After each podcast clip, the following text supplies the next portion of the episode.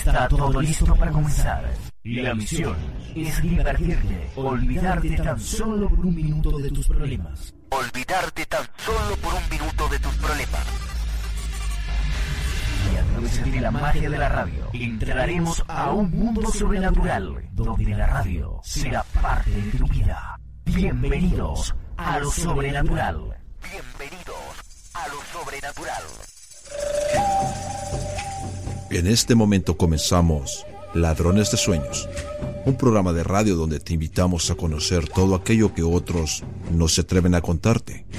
Misterio, historia, espiritualidad, cine, filosofía, lectura y en definitiva, entretenimiento a través de una ventana abierta al universo que te hará cuestionarte muchas de las cosas que hasta ahora consideras normales para ti.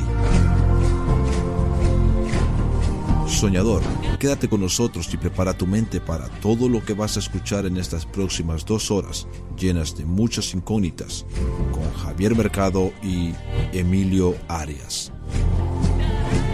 Ladrones de sueños, bienvenido a tu despertar.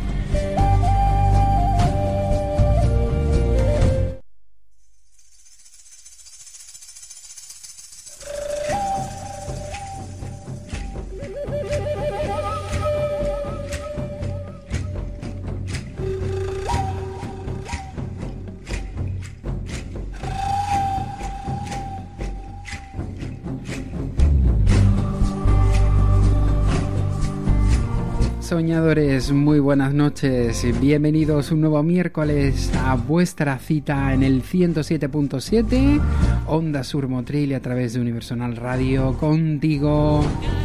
Comenzamos Ladrones de Sueños. Lógicamente con los saludos de quien te habla, Javier Mercado. Encantadísimo de compartir estos 120 minutos de radio en riguroso directo. Pero ya sabéis, ya sabéis que no suelo hacerlo solo, por lo menos hasta el día de hoy, ¿no? Emilio Arias, buenas noches. Muy buenas noches, Javier, compañero y amigo. Hombre, yo espero que no sea este el final de un episodio largo. Yo quiero que nos den los 208 años aquí que nos dure, que nos dure ahí hasta todo lo que dé, ¿no, Emilio? Y con, y con esta, esta audiencia que tenemos creciendo cada día, afortunadamente, que nos hace una ilusión enorme compartir con todos y cada uno eh, esto que no nos merecemos, Javier. Bueno, vamos a ir, si te parece, con la venia de su señoría, vamos a ir dándole a, a nuestros soñadores el menú que tenemos para esta noche, que va a sufrir una leve variación del inicial, pero bueno, prácticamente va a guardar la línea que teníamos. Eh, nada más que terminemos la presentación, vamos a um, tener con nosotros a, a Ana María Santos Vázquez en nuestra sección El Botiquín para el Alma, que hacía ya tiempecillo que no la teníamos por aquí. Y hoy vamos a presentar su último libro llamado Curso Avanzado de Terapia Floral eh, de la editorial Kepler. Estará con nosotros pues para informarnos y detallarnos en qué consiste ese curso, curso avanzado. Eh, a continuación eh, tendremos nuestra sección de vida consciente. Estará con nosotros Fernando Aladrén y seguimos conociendo personajes con él. En este caso hablará sobre Alejandro Jodorowsky, que no me equivoque en el nombre, que se las trae. O sea que ya veremos a ver cómo, cómo seguimos. Como cada semana recibiremos un nuevo mensaje de las estrellas eh, que siempre nos hará pensar y darle ese ese toque y en la recta final estará con nosotros eh, Gustavo Guirado con su sección El Reiki como camino hacia el amor, que hoy nos va a hablar de uno de los principios del Reiki que es eh, solo por hoy no me preocupo. O sea que yo diría no solo por hoy, yo el resto de mi vida no me preocupo. Creo que esa es una buena filosofía. de momento es una filosofía total y absoluta porque es lo básico en la vida, ¿no, Javier? Así es. Las preocupaciones, cuanto más lejos de nosotros, mejor. Y por eso digo que hacemos una pequeña variación porque teníamos nuestra sección a lomo de burro, pero al final Walter Sarabia no va a poder estar con nosotros esta noche en directo. O sea que lo disculpamos, ya viajaremos a lomo de burro otra semanita, que seguramente eh, nos acercará a algún lugar de esos que, que él conoce, mágicos y que siempre nos sorprende. Eh, las vías de comunicación con el programa, pues como cada semana, ya sabéis, tenemos a vuestra disposición vía Facebook nuestro grupo y la página de Ladrones de Sueños y a través de... Mm, eh, vía Twitter, ya sabéis que tenemos siempre un hashtag para cada programa, es almohadilla LDSEP 156 de nuestro programa 156. Y esto es todo, amigos. o sea iniciamos, iniciamos la gran carrera, ¿no? No es poco y no es nada. es mucho y además mucho lo que tenemos que aprender esta noche, Javier. Pues sí. Pues lo dicho, soñadores, sed bienvenidos, muy buenas noches y vamos a disfrutar del programa.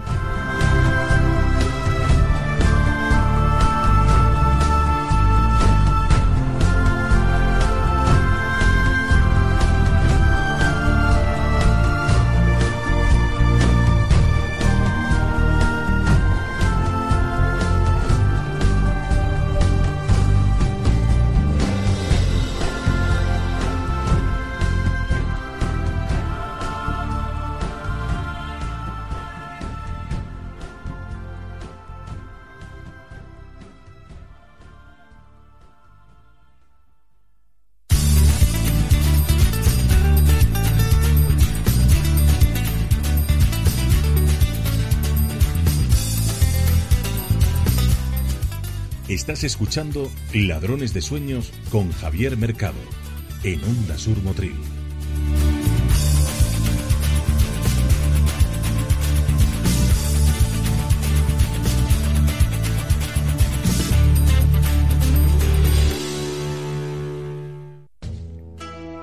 En Ladrones de Sueños, el botiquín para el alma. Te abrimos nuestra biblioteca para ofrecerte un elenco de lecturas que ayudarán a complementar tu alma. El guardián de las tablillas te presenta hoy un nuevo título. ¿Quieres conocerlo?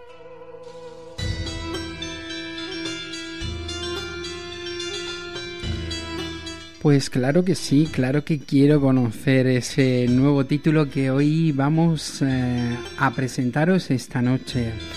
Pero antes de hablar de, de, ese libro y darle la bienvenida, quiero que conozcáis un poquito más a Ana María Santos, que es eh, la invitada que tenemos esta noche. Lleva 25 años desarrollando y aplicando el lenguaje sanador de las flores como terapeuta floral, eh, formadora y elaboradora de sus propios elixires.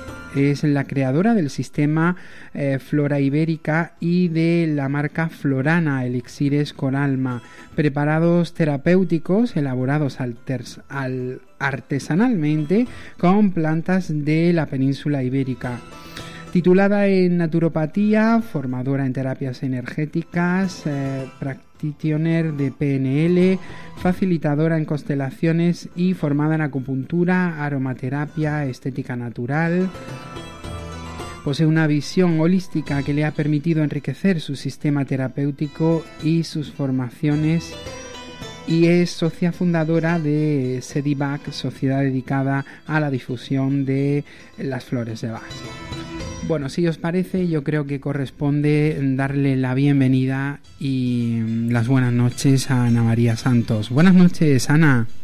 Hola, buenas noches, Javier. Muy buenas noches, Ana. Te saluda Emilio, mi compañero Emilio. Hola, Emilio, buenas noches. Muy buenas noches, Ana. Eh, bueno, ya tenía yo ganas, fíjate, al final eh, hay a veces que uno va buscando mm, tocar algunos temas ¿no? en el programa y muchas veces vas buscando a la persona ideal para, para presentarlos y, y, a veces mm, yo me dejo llevar mucho por la intuición, ¿no? Y llevo tiempo dándole vueltas a este tema de la terapia floral, el tema de las flores de Bach y nunca había surgido la ocasión y mira por dónde pues llega a mis manos ese libro de curso avanzado de terapia floral y hoy vamos a hablar precisamente de ello aquí en Ladrones de Sueños. Encantada de ser yo quien hable con vosotros. Pues sí, porque además eh, eh, siempre intentamos que de cada tema que tocamos, pues eh, busquemos a alguien que conozca y que sienta el tema que tratamos, ¿no? Porque una de las máximas que tenemos aquí en Ladrones de Sueños es em, que nuestros invitados vivan con intensidad aquello sobre lo que trabajan y por eh, no solo el currículum, sino tu camino, pues creo que quién mejor que, que nos cuente un poquito sobre el tema. Eh, siempre hago la primera pregunta de rigor cuando presentamos un libro. ¿Cómo mm, le surge a Ana María Santos pasarse por la cabeza crear este curso avanzado de terapia floral de la editorial Kepler?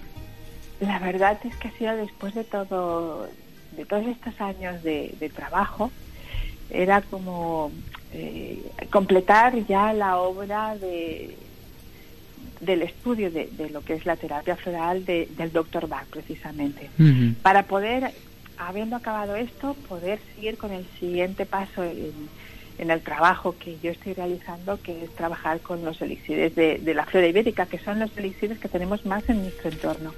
Entonces, esto era como poder acabar este, este proceso, este momento y empezar ya desde ahí a lo siguiente. Es el material de, estudio del curso que yo estoy dando de terapia floral integrativa, donde uno los elixires del Dr. Bach, los elixires de la flora ibérica y todo eso otro que has dicho en la presentación, lo que es programación neurolingüística, lo que son los principios de las constelaciones, con una visión mucho más amplia. Eh, el poder unirlo todo para que cada, cada alumno cada persona que venga a, los cursos que yo imparto se pueda llevar en cada clase un poquito más de conocimiento de sí mismo y un poquito más de riqueza y de entendimiento de la naturaleza, que para mí es lo más importante. Eh, em, Ana, yo creo que hay incluso tratamientos de baños con florales y con cosas de estas que alivian muchísimos dolores, muchísimos dolores y muchísimas molestias al ser humano, ¿no? Sí. Eh, las flores de Bach las podemos utilizar para muchísimas cosas. Y, creo haberte entendido la palabra baños, ¿sí? Sí, sí, sí. O sea, lo que es entrarte en una bañera donde tengas flores que te lo puedan solucionar algún problemilla de reumatoide o cosas de estas, ¿no? Sí, mira, yo pienso que lo, principal cuando hablamos de flores de Bach es distinguir eh, de qué estamos hablando, ¿no? Eso, yo creo que partiríamos de ahí. Sí, con las plantas podemos trabajar muchísimas cosas, desde la fitoterapia, que es utilizar las plantas como infusión, como tinturas, como extractos, eh, a la aromoterapia, que es utilizar el aroma de las plantas por sus este, extraídas por eh, alambiques o en frío, de, diferentes maneras. Y después están los elixires florales, que ya es, como habéis dicho, es la terapia para el alma. Y está hecho por otro método mucho más sencillo y que apenas eh, agredimos a la planta y utilizamos pequeña cantidad para un, un gran volumen de elixir, que son los elixires florales, que están hechos por maceración eh, al sol, utilizando eh, los cinco elementos como medio de laboratorio para poder hacer estos elixires. y, con esta obra, que casi, por decirlo de alguna manera, es alquímica y mágica, desde luego, es con lo que eh, obtenemos el elixir que después nos va a servir para poder trabajar con nuestros pensamientos y creencias, poder armonizar nuestras emociones y poder trabajar también en el cuerpo físico cuando esa emoción está eh, obstruida o en el cuerpo haciendo y provocando cualquier dolor o cualquier circunstancia que nos que nos lleve a estar en, malestar. Em, yo me gustaría un poco partir porque eh, siempre se ha hablado mucho de la terapia floral, ¿no? Y hay muchas personas que quizás no se han acercado a, este mundo, ¿no? Em, ¿qué propiedades o qué mm, pueden encontrar las personas en este... Ahora vamos a ir desglosando un poquito que la verdad el libro está muy bien estructurado, diferenciando eh, los distintos grupos, eh, con una ficha técnica lógicamente de cada una de las plantas. Y, mm, pero ¿qué puede encontrar la gente en, en esa terapia floral? ¿Qué, podemos... Mm, eh, la terapia floral, principalmente, el, subtítulo del, libro es Manual de Instrucciones para el Ser Humano. porque Porque es el, eh, la terapia floral, eh, la obra del Dr. Bach, nos ayuda a poder entendernos a nosotros como seres humanos desde la parte de las emociones, cosa que en ningún lugar nos han enseñado. Siempre nos han enseñado a cómo eh, esconder las emociones, a cómo se tiene que ser eh, para estar, para ser un buen ciudadano, por decirlo de alguna manera. En vez de eh, habernos enseñado a, a poder descubrirnos con cada una de las emociones que tenemos, saber que están, saber que no son duraderas, sino que duran el tiempo que tienen que durar y muchas veces eh, son dos segundos que aparecen y están entre nosotros y que si durante mucho tiempo nos acompañan, podemos solucionar y armonizar esas emociones con estos elixires hechos de plantas de forma fácil y sencilla. Para mí eso es lo muy importante que tiene la terapia floral y saber, eh, la enseñanza de Bach nos dice que no hay nada que venga porque sí, sino que todo tiene un principio y un para qué, y que cualquier cosa que nos ocurre es para algo y por algo que nosotros estamos eh, haciendo nos hace responsables de nosotros mismos, de nuestra vida y empezar a, disfrutar de, nuestra eh, circunstancia de ser seres humanos. Para mí eso es lo importante de la terapia floral y, y es lo que puede encontrar cualquier persona cuando se acerca ese diccionario de emociones. Eh, Ana María, por ejemplo, mm, cuando entramos eh, avanzando un poco en el libro, ¿no? Eh, partiendo de esa primera parte donde hablas eh, sobre Edward Bach y la terapia floral, un poco esa filosofía, ¿no? El sistema floral y esos métodos de preparación. Cuando ya empezamos a hablar sobre los grupos, ¿no? Porque está mm, dividido en diferentes grupos. por ejemplo, cuando hablamos de los miedos, hay una serie de plantas que influyen, ¿no? O, mm, podrían tratar los miedos. ¿De qué forma podríamos entender que el mm, tratarse con una planta podría ayudar a, mm, a superar los miedos, por ejemplo? A ver, estamos hablando de, de una terapia que es vibracional.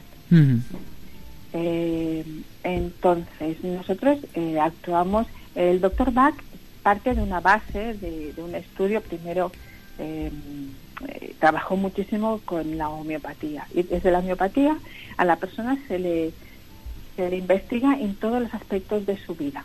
Entonces, él, como conocía las plantas, descubrió que muchas de las cosas que nos ocurrían tenían una similitud en las plantas, en la forma de crecimiento, las flores y todo lo que ellas expresaban. De esta manera, él, eso se llama asignatura, él hizo las comparaciones de los estados emocionales con el estado de la planta. Entonces, se dio cuenta de que utilizando ese elixir podía corregir ese estado emocional en esa persona, siempre basándonos en el aspecto negativo. Eh, sobre esta terapia hay escritos más de mil libros en el mercado y hay mucha eh, mucho trabajo hecho sobre ello. Hay muchísimo muchísima parte de, de, eso, de estudio de todo lo que él hizo. Entonces, eh, por ejemplo, en el grupo de los miedos, el doctor Bach utilizó cinco estados diferentes de miedo. Nosotros cuando hablamos de miedo pensamos que es una, una cosa simplemente y no para él hay cinco estados de miedo que se pueden diferenciar, como el primero podría ser el miedo a las cosas concretas, el miedo a lo desconocido, el miedo a perder el control de uno mismo, el miedo a lo que le pueda pasar a los demás y el terror pánico. Entonces, cuando nosotros eh, descubrimos cuál es el miedo que le está afectando o que nos está afectando en ese momento, utilizamos la planta adecuada que sabemos que sirve para ese estado, nosotros la aplicamos y la tomamos y eso empieza a armonizarse, con lo cual si tenemos algún algún problema físico causado de ello también empieza a desaparecer. Y lo principal es que muchas veces, no siempre evidentemente, eh, tomamos la conciencia de que ese miedo que tenemos no tiene ningún sentido que esté ahí, por ejemplo. Entiendo que lógicamente por eso precisamente se llame curso de terapia floral y efectivamente existen diferentes cursos con respecto a esas flores de Bach porque mm, claro está que a la hora de poder tratarse con algún tipo de este em, de estas plantas lógicamente hay que conocer bien a fondo todas sus características y sus funcionalidades ¿no? Sí, eh, es curso de terapia floral y mm, eh, es un libro que eh, como curso es interactivo. Lo que se pretende en, el que, en este curso es empezar desde cero para las personas que no sepan nada, nada, nada de la terapia floral y los que las personas que ya estén trabajando con ella, pues es, la recopilación de esos 30 años trabajando como terapeuta, formadora y elaboradora de los elixires florales. Es interactivo porque en cada uno de los de los siete apartados, que son los siete grupos, hay un test de autoevaluación que después lo, comparten con nosotros, conmigo en este caso, con, a través de email, de WhatsApp, para poderlo corregir y así poder trabajar un poquito mm, las cosas que bueno que queden un poquito en el tintero. Después también tiene la fotografía, el dibujo de cada planta para que cuando vayas al bosque, porque tenemos la suerte que tenemos muchísimas plantas aquí en nuestro entorno, evidentemente, puedas reconocerlo mínimamente. Y después también el poder, eh, en cada una de las flores, he intentado poder dar un poquito más de, ese conocimiento de la flor para poder entender la naturaleza de una forma diferente. Y así tener una gran globalidad de lo que es cada uno de los estados emocionales junto con la planta, que es lo importante en este caso, para poderte conocer a ti mismo. Em, digamos que de esas eh, flores llamadas comúnmente flores de Bach, eh, ¿cuáles son las más típicas o más comunes que, que la gente tomaría? Eh, eso es muy complicado porque como pasamos por los 38 estados emocionales continuamente, pero sí que podemos hablar mucho del miedo. Mm. Ah, es curioso porque cuando ya trabajamos en terapia y trabajamos con, personas que son mayores de 20 años así, cuando hablamos del miedo y preguntamos, ¿tienes miedo? Lo primero que nos dicen siempre es que no, no tenemos miedo. Llegamos a una edad que no podemos tener miedo, somos prudentes. Y cuando te das cuenta y empiezas a descubrir que estos cinco estados del miedo, dices, pues me parece que sí que tenía miedo, ¿sabes? Y es el poder ir descubriendo esto. Entonces, uf, son 38 estados emocionales que los tenemos todos en cualquier momento. Lo bueno es aprenderlos y para eso está la terapia floral, para eso está este libro, para poderte descubrir en cada momento en qué estado estás. Porque es un libro oráculo. ¿Por qué oráculo? Porque le puedes tener al lado, para mí, yo siempre le recomiendo que esté al lado de, en la mesita de noche. Porque por la mañana puedes abrir el libro leer el estado emocional que te ha salido y entonces intentar descubrir esa sensación durante todo el día. Intentar descubrir entre las personas que te vas eh, encontrando a ver quién está en ese estado emocional. Y de esta manera vamos descubriéndonos y queriéndonos un poquito más. No, no juzgándonos tanto, etcétera, etcétera, etcétera.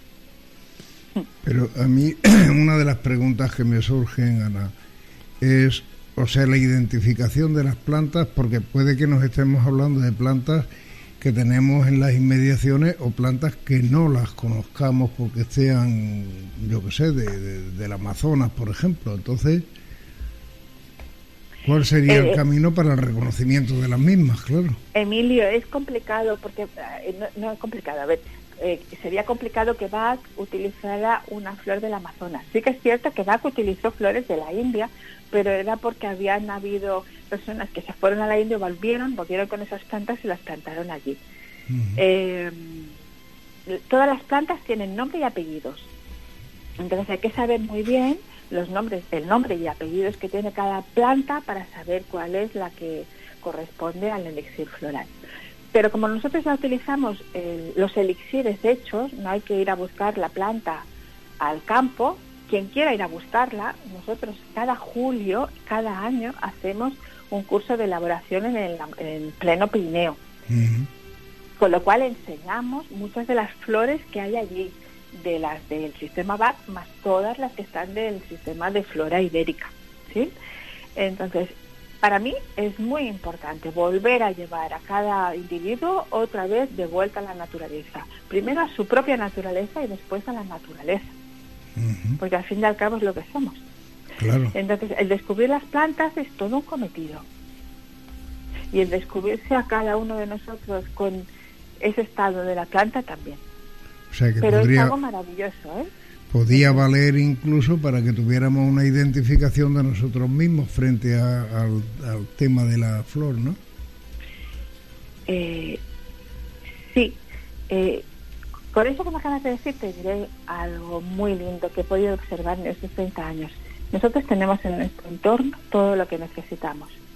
Todas las plantas que están a nuestro alrededor, en nuestros jardines, en nuestras terrazas, tienen, hablan de nuestro estado emocional o de nuestro, eh, nuestro estado de creencias. Lo que pasa es que eso es un lenguaje, un lenguaje que se puede aprender. Y no todos lo sabemos. Pero en el momento que lo ves y lo sabes, es muy curioso el ver cómo todo lo que tienes en tu entorno, esa margarita que está en tu jardín, ese almendro que ese es el árbol que más te gusta, está diciendo cosas muy concretas de ti o de las personas que están a tu lado, en tu casa. Ahí está la identificación de lo que tú tienes con la planta que es. De hecho, también es importante, creo que mm, avanzar a la gente que no conozca un poco todo el tema de la terapia floral, que se trabajan con elixires, ¿no? Elixir, ¿no? De, de esas plantas en sí, que no es con la propia planta directamente, ¿no? No es lo que decía al principio, que hay muchas maneras de trabajar con las plantas medicinales y en este caso es con el elixir, que es una, un preparado de solarización de la planta en, el lugar que ellas nacen. Entonces, ese elixir es el que nosotros utilizamos en las terapias. Eh, para explicar un poquito más para qué sirven, por ejemplo, todo tipo de emociones, el, los celos y la rabia es algo que no, eh, no hay un remedio para poder eh, sanarlo y para poder aprender de ello. Pues hay una flor específica que es para los celos y para la rabia, por ejemplo, para la intolerancia, para el resentimiento, para la tristeza, para la duda. Pero para llegar a eso tenemos que saber que tenemos todas esas emociones y que esas emociones pasan a través de todos los seres humanos todos las tenemos. Unas eh, se quedan en nosotros mucho más tiempo, como un, como un amigo que pueda venir de un país lejano y se queda y se instala en casa, y otras simplemente atraviesan como el que viene a tomar el café y se marcha. Entonces, cuando esas emociones nos están molestando de alguna manera es cuando tenemos que buscar un remedio. ¿Qué tipo de remedio? Buscando una terapia, alguien que nos acompañe a podernos descubrir a nosotros mismos. Y las flores de Bach nos ayudan a eso, a podernos descubrir y a poder trabajarlo de forma sutil. Bach decía que la enfermedad tenía que, que poder curarse como cuando la nieve se, se deshace cuando el sol le está tocando. O sea que imagínate cuál es la visión que él tenía de, de, de, ese, de eso que nos ocurre a todos ¿no? en un momento dado, que es ponernos enfermos, estar mal. ¿Y cómo diagnosticar o, digamos, eh, ver qué tipo de, de terapia floral eh, aplicar a una persona o a otra? Nosotros, eh, los 38 misiones del Dr. Bach, la referencia que tenemos es por el estado negativo. Entonces, cuando nosotros, a través de la entrevista, o de eh, lenguaje físico de lo que le está pasando a esa persona, estamos haciendo eh, esa lectura entre eh, a través de la entrevista la persona nos explica qué es lo que le está ocurriendo y a través del cuerpo físico, que es el que habla de verdad de lo que le está ocurriendo, nosotros damos la altura y damos el elixir adecuado para eso. Pero siempre es a través de la entrevista, porque la entrevista, además de que nos está explicando, la persona se está escuchando a sí misma y puede tomar conciencia de lo que le está ocurriendo, que es el primer paso siempre para la sanación. ¿Y mm, qué elixir podríamos decir eh, que casi mm, sería indispensable tener todos en casa? El, remedio rescate. En este caso nosotros trabajamos con... Remedio rescate es la composición de cinco elixires que hizo el doctor Bach, que sirve pues para eso, para rescatar de cualquier momento y cualquier situación. Pero nosotros en Florana trabajamos con el Hepta Remé, que son siete, Hepta de siete, son siete remedios, son los cinco del Dr. Bach, más dos elixires más, que en, todo este espacio de tiempo que llevo trabajando con ellos hemos ido descubriendo que hay un elixir que además de servir para la adaptación del medio ambiente, de lo que te esté ocurriendo en cualquier momento, es hemostático. Y si te haces un corte, corta inmediatamente el sangrado. Y otro elixir que es para la desesperación, la desolación, que puede ocurrir cuando eh, eh, has tenido un problema con algún ser querido, ah, te ha dejado el novio, eh, se ha muerto un ser querido, y ese dolor tan profundo de como si te hubieran arrancado un trozo de ti mismo, lo, lo puedes subsanar con el castaño dulce, te ayuda a poder pasar ese dolor tan profundo. Entonces esas dos elixires los añadimos a los cinco elixires del Dr. Bach y se llama el Tarremake. Entonces, este es el frasquito, porque esto se hace, los elixires están en botellas de, de 15, 20, 30, 10 mililitros. En Floranas tenemos elixires de 15 mililitros y siempre lo llevamos en el bolso, porque nos damos un golpe, nos lo aplicamos para que nos haga morado. Si tienes un disgusto, eh, lo tomas con un poquito de agua. Le pasa algo a alguien y también se lo puedes dar a tomar. Y armoniza esa circunstancia sea la que sea, antes de tomar una aspirina, antes de tomar cualquier cosa, tomar el, el para poder armonizar y solucionar lo que nos está pasando. Entonces yo eso, que son esos siete elixires, es lo que recomiendo a todo el mundo que lo tenga en su botiquín, en su bolso o en el bolsillo del pantalón o de la chaqueta donde tenga que ir. O sea, como un amuleto, pues. No, amuleto no. Solo fuera un amuleto. no, te lo tienes que tomar o poner. no, de amuleto nada. Emilio, mejor que una aspirina en el bolso. claro, Lógicamente, algo natural, ¿no? Yo creo que al final em, todo este tema hoy hemos eh, industrializado mucho, ¿no? Ciertas eh, terapias, ¿no? Las hemos llevado todas al laboratorio y no hemos olvidado mucho de las propiedades que efectivamente es lo que siempre han estado con nosotros, que son las plantas, ¿no? Casi que por desconocimiento o porque hay otros intereses, ¿no? Económicos, se han quedado un poco eh, olvidadas, pero creo que al final eh, la mejor terapia natural que uno puede recibir está claro que viene de la naturaleza, ¿no? Siempre. Y además, eh, siempre conociendo lo que cada hora de Efectivamente, Ahora no es cuestión de salir a la calle y empezar a comer lo que Efectivamente. Porque te puedes envenenar. hay que, hay que prepararse también para ello, como cualquier otra cosa, ¿no? en el fondo somos parte de la propia naturaleza, ¿no? Exacto, somos naturaleza y eso es lo principal. Y todo está eh, eh, tendría que estar en equilibrio y de hecho lo, llevamos como podemos. El equilibrio siempre está ahí. Lo hacemos como podemos, siempre. Pero si lo podemos hacer de una forma consciente, mucho mejor. Y sobre lo que has dicho de llevar una aspirina en el bolso, la aspirina siempre, eh, los elixires florales no tienen efectos secundarios de ningún tipo. Lo pueden tomar cualquier tipo de personas, embarazadas, bebés, Incluso va bien para los animales, con lo cual ahí se ve eh, que no es un efecto placebo, y las plantas. Cuando sabes qué es lo que necesita, le das el elixir adecuado y aquello responde a lo que le estamos aplicando. Entonces, eso es una de las cosas maravillosas que tiene la terapia floral, que no tiene efectos secundarios en ningún momento y, para nada. Y es inocuo, o sea, para todo el mundo en cualquier circunstancia.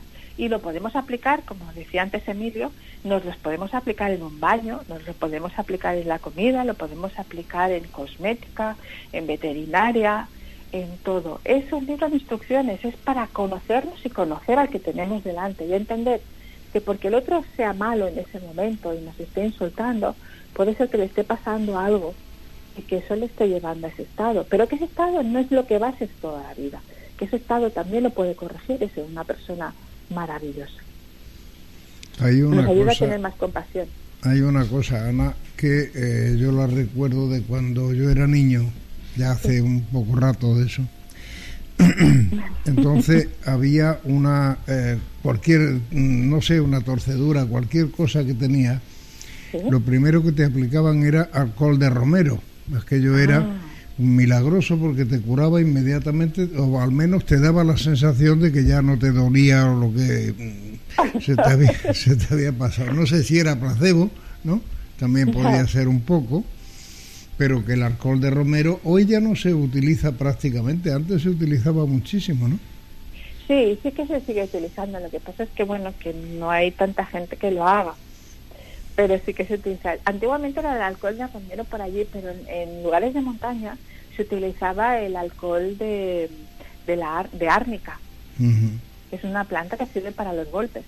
Y también el de hipérico. Y nosotros en el elixir floral, como elixir floral, cuando alguien se da un golpe utilizamos la estrella de Belén. O el heptarremé, que lleva la estrella de Belén. Con lo cual el morado, el golpe, lo reabsorbe el cuerpo sin que tenga que salir. Pero esto hay que verlo. Por eso digo que hay que llevarlo dentro del botiquín para poderlo ver todas estas cosas maravillosas que hacen las flores. Efectivamente, yo creo que es importante no solo conocerlas, sino ver un poco más allá ese resultado, ¿no? Que ¿Sabes qué pasa, Javier? Que hay mucha gente que como el doctor Bach pretendía que fuese el botiquín floral y que lo tuvieras en casa, muchas veces pues eh, se utilizan las flores sin un, un gran conocimiento. Entonces, para cosas muy puntuales, como por ejemplo el, rescate, el heptarremé, pues va muy bien. Si tienes un dolor de cabeza, un dolor de barriga, lo que sea, te lo tomas. Pero si hay cosas más profundas, hay que saber, hay que ir a un buen terapeuta, hay que haber estudiado, haber leído sobre el tema y saber distinguir cuál es el elixir apropiado. Y cuando lo encuentras es inmediato, porque es medicina vibracional. Inmediatamente armoniza lo que esté en desarmonía para ponerlo en su estado normal y natural. Eh, para hablar de las flores ahora, que ya la física cuántica está tan de moda, es mucho más entendible que antes, que antes no podíamos hablar de vibración y de muchas cosas, ahora sí. Y entonces se entiende mucho mejor. de hecho antes también se vinculaba en cierta parte todo este tipo de terapia floral con la brujería y estaba un poco también, ¿no? Apartado, ¿no? De lo que la realidad ofrece, ¿no? En cierta forma. O sea, por un lado se ha ganado mucho en, en abrir el campo a todo este tipo de terapias, ¿no? Eh, yo, que, ¿sabes? Yo, a ver, ¿cómo te lo diría? Primero, la palabra bruja, bruja para mí quiere decir mujer sabia. Para mí la magia no es algo que nunca ha existido, sino algo que prohibieron. Y si Mm. lo prohibieron todas las culturas y religiones era por algo. Lo prohibieron. Mm, efectivamente. Nadie decía que no existía, sino que lo prohibían. Ujú. Entonces, todo lo que eh, era el reino de las plantas ha sido y sigue Siempre. siendo una manera muy sabia para sanarse. Lo que no es normal es lo que se hace con las plantas, porque si, por ejemplo, la aspirina es aceti- eh, ácido acetilsalicílico que sale del sauce y de muchas otras eh, especies que hay en la naturaleza, pero cuando tú simplemente extraes esa parte de la planta, estás quitándole todo lo otro que hace que esa planta, cuando tú te la tomes, no te haga daño. Entonces, hemos intentado hacer las cosas muchas veces mucho más complicadas pensándonos que era mucho más sano. Y en la sencillez está la sabiduría. Pero supongo que tenemos que llegar a, a- a lo muy complicado para volver otra vez a darnos cuenta que la sencillez está la sabiduría. De todas maneras, eh, retomando un poco el tema de las brujas, al gallego le pregunta, oye, ¿tú crees en brujas? Y él dice, yo no, pero a ver las ailas, oye. A ver las ailas. y él no cree, ¿no? Pero a ver las ailas, o sea que cuidado con eso. Claro, antiguamente la mujer que sabía de plantas, quien sabía de plantas ya era un brujo. Y, yo qué sé, creo que ya estamos en el siglo XXI, ya hemos visto muchas Ha llovido mucho, sí. Pero que en cualquiera de los casos, en todos los, en todas las culturas, eh, la flora ha tenido siempre un juego, un papel muy importante, ¿no? Eh, no solamente en el tema de la brujería, que, sin duda ha sido su plato fuerte, pero en cualquiera de los sitios también, eh, si vemos cualquier eh, curandero, vemos a cualquiera, echará mano inmediatamente a hacer este tipo de elixir y cosas para aplicarlas en casos como engüentos, etcétera, etcétera, ¿no? No, pero Emilio, los elixires no, porque los elixires tienen una manera muy especial de hacerse, no son fáciles de hacer. es una obra un poco titánica. La obra del doctor Dack, que era, él era médico, fue titánica, porque él estaba en Inglaterra y mm, la forma de elaboración es personalización. Tenemos que tener eh, expuesta al sol tres horas la planta. Imagínate en Inglaterra que está lloviendo en la acera de, enfrente y en la tuya no. Mm. Hizo una obra de este señor titánica. Entonces no todo el mundo puede acceder a hacer elixires de forma fácil y sencilla. Necesitamos una serie de cosas que, que solamente unos cuantos mm, tenemos la llamada, por decirlo así. Pero que a mucha gente le apetece y le interesa después conocer las flores y hacer un elixir, porque es un acto, como os he dicho al principio, de magia, de pura magia. De puro encanto.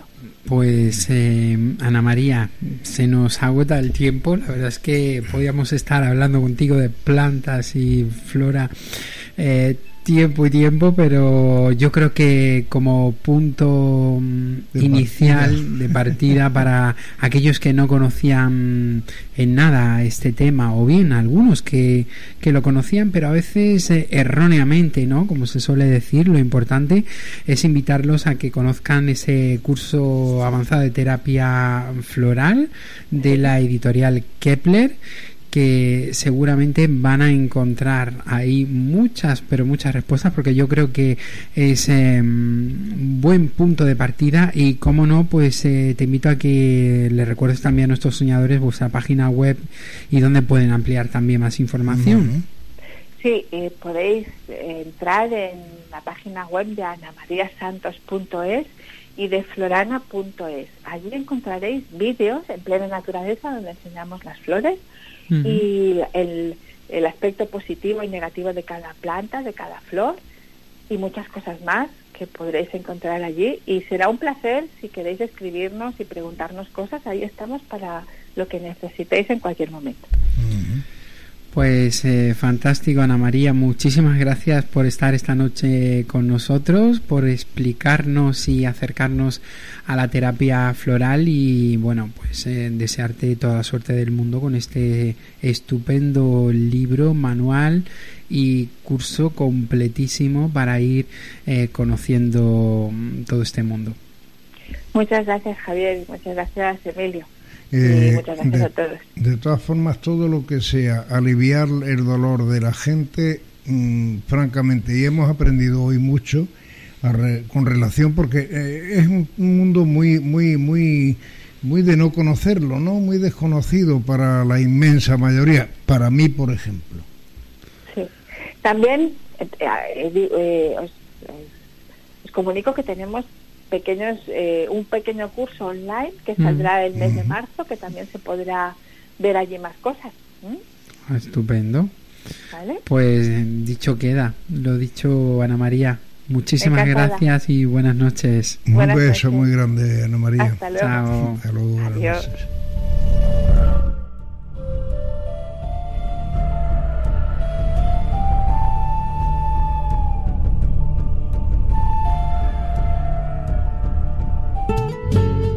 Cuenta nuestra experiencia escuchando el programa.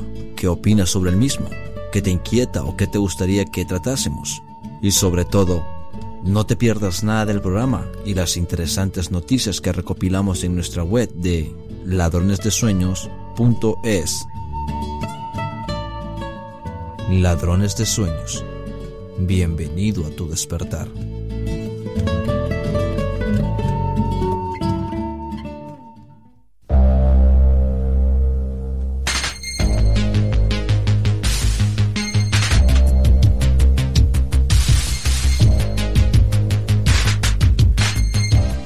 Ladrones de Sueños, Vida Consciente, con Fernando Aladrén.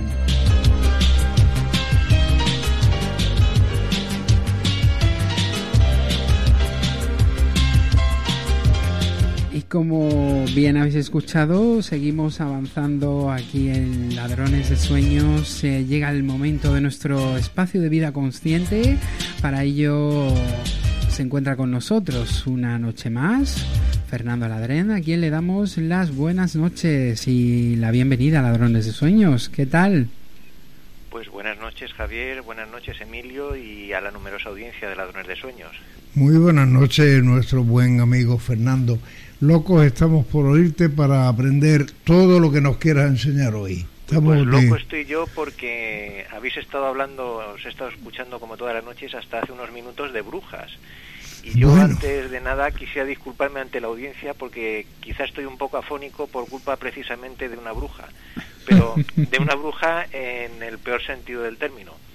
Me refiero a temas familiares, a las malditas herencias con las que me está tocando bregar estos días porque falleció mi padre hace poco más de un mes y la verdad es que si pongo un circo me crecen los enanos. Y digo todo esto porque es precisamente de las familias y de lo que heredamos de ellas, normalmente para mal, de lo que os voy a hablar por el personaje de hoy. El, personaje de este miércoles es una auténtica eminencia, digamos, en lo que se refiere a conflictos y traumas familiares y es un hombre que esta misma semana ha cumplido la friolera de, de 91 años.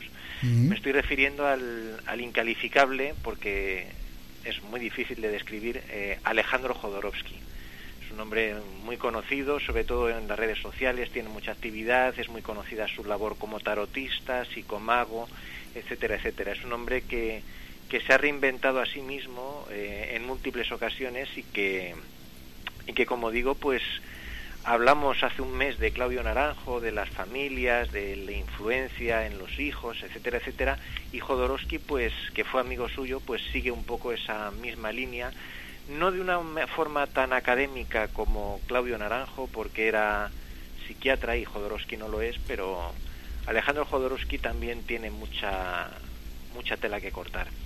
Eh, es un hombre que ha hecho muchas declaraciones interesantes, yo me he limitado a extractar unas pocas. Él, por ejemplo, ha dicho que, que la experiencia suya y todo su aprendizaje, por tanto, le ha salido de, de la alegría y del dolor. Tuvo un padre opresivo y una madre distante y que aprendió mucho también de leer durante más de 30 años las cartas del tarot a, la gente. Y a base de eso, de su experiencia personal y de leerle durante tantos años las cartas del tarot a la gente, pues concluyó que todos nuestros problemas básicamente comienzan con papá y mamá. Ahí está la raíz de todos nuestros problemas.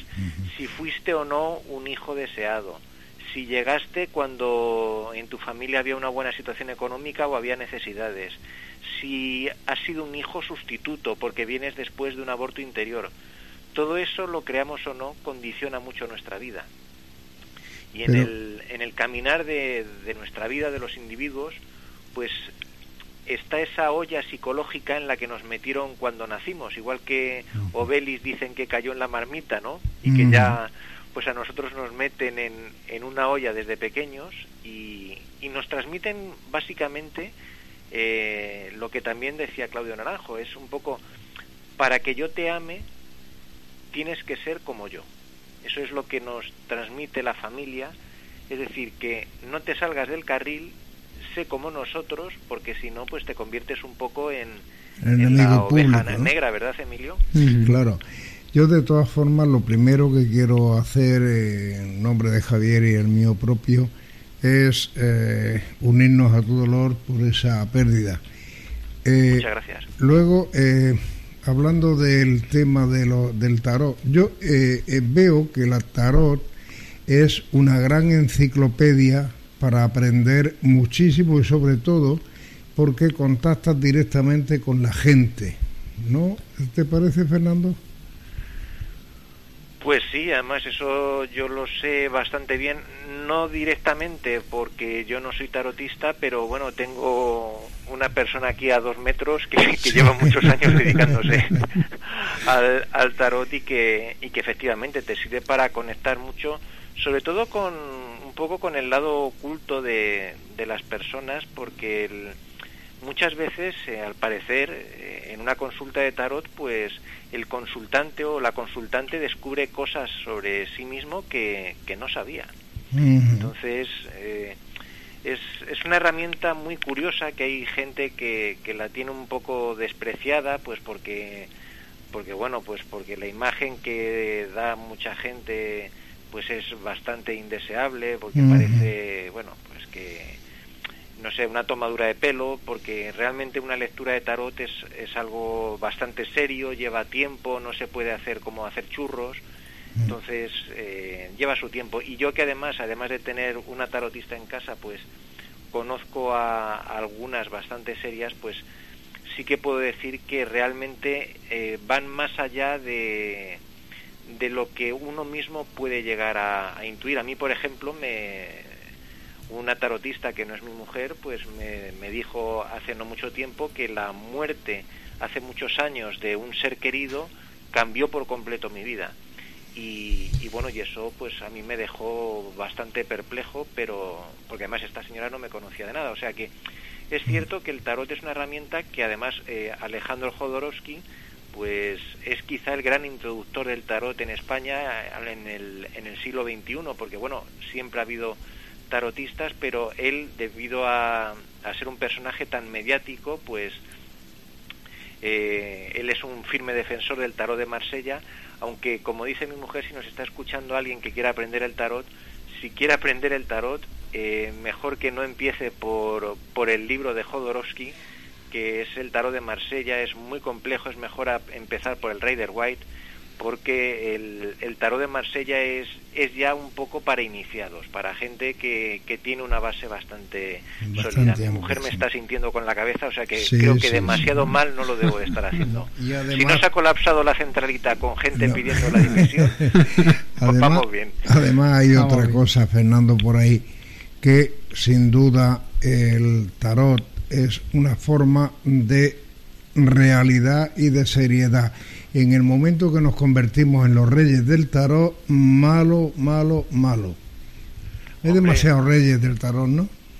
Sí, eh, es que el, el, tarot es una herramienta, mi mujer siempre dice que es como una brújula, que realmente lo que hace es orientarte y que mm. realmente, eh, digamos, no hay que tener grandes capacidades, ni creerse San Pedro, ni un medium, ni ni nada por el estilo, es decir, eh, cualquier persona puede ser tarotista, pero claro, siempre y cuando eh, pues lo hayas estudiado, porque el tarot al fin y al cabo es un idioma, es un lenguaje que, te habla, igual que tú puedes aprender inglés, alemán o francés, el tarot es otro idioma, pero claro, hay gente que dice, bueno, yo es que aprendí el tarot en un fin de semana, y digo, pues esta persona es superdotada o no, me no entiendo, lo lleva, no lo lleva claro que lo que quiere lo que quiere es hacerse rey del tarot, ¿sabes lo bueno, que voy a... sí, sí, sí, o sea, que estamos llenos de, de grandes expertos sí. en, en, todo y muchas veces pues hay gente sencilla, que es lo que me ha pasado a mí en ocasiones, que acudes a gente sencilla, por ejemplo, a que te eche las cartas,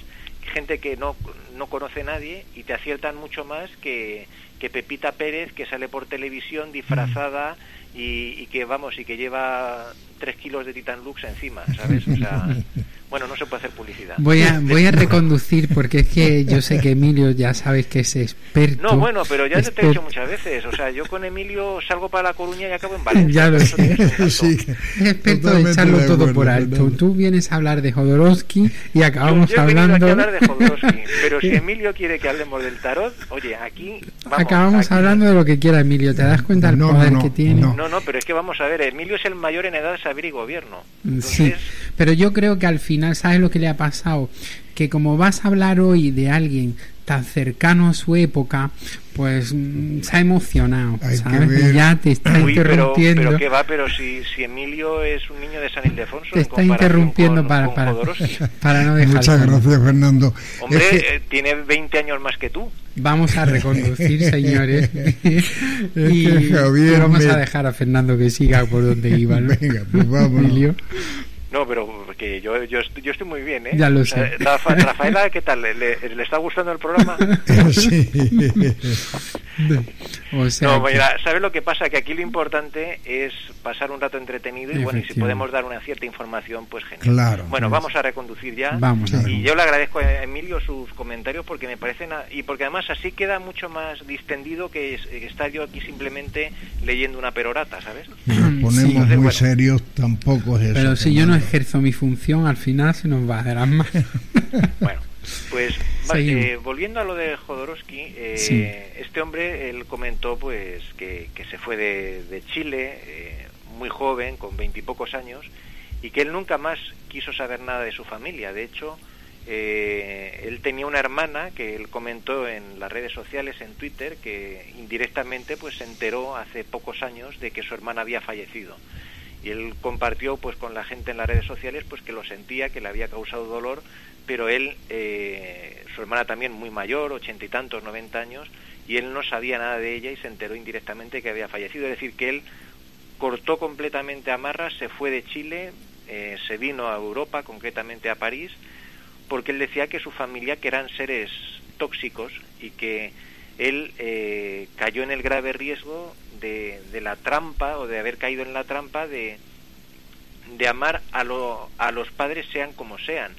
Y él dice que ese instinto gregario, que en el fondo lo tenemos todos los seres humanos, de, de desear, eh, cuando nos, nuestros antepasados no son de nuestro agrado, pues quedarnos en cierto modo toda la vida atados a ellos emocionalmente, como pidiéndoles que nos den lo que, lo que hubieran debido darnos, lo que hubieran debido darnos eh, de niños en, en, la infancia, pero claro, eso es como se suele decir pedir peras al olmo, y hablando de olmos, pues es un árbol, es hay que cortar con el árbol genealógico.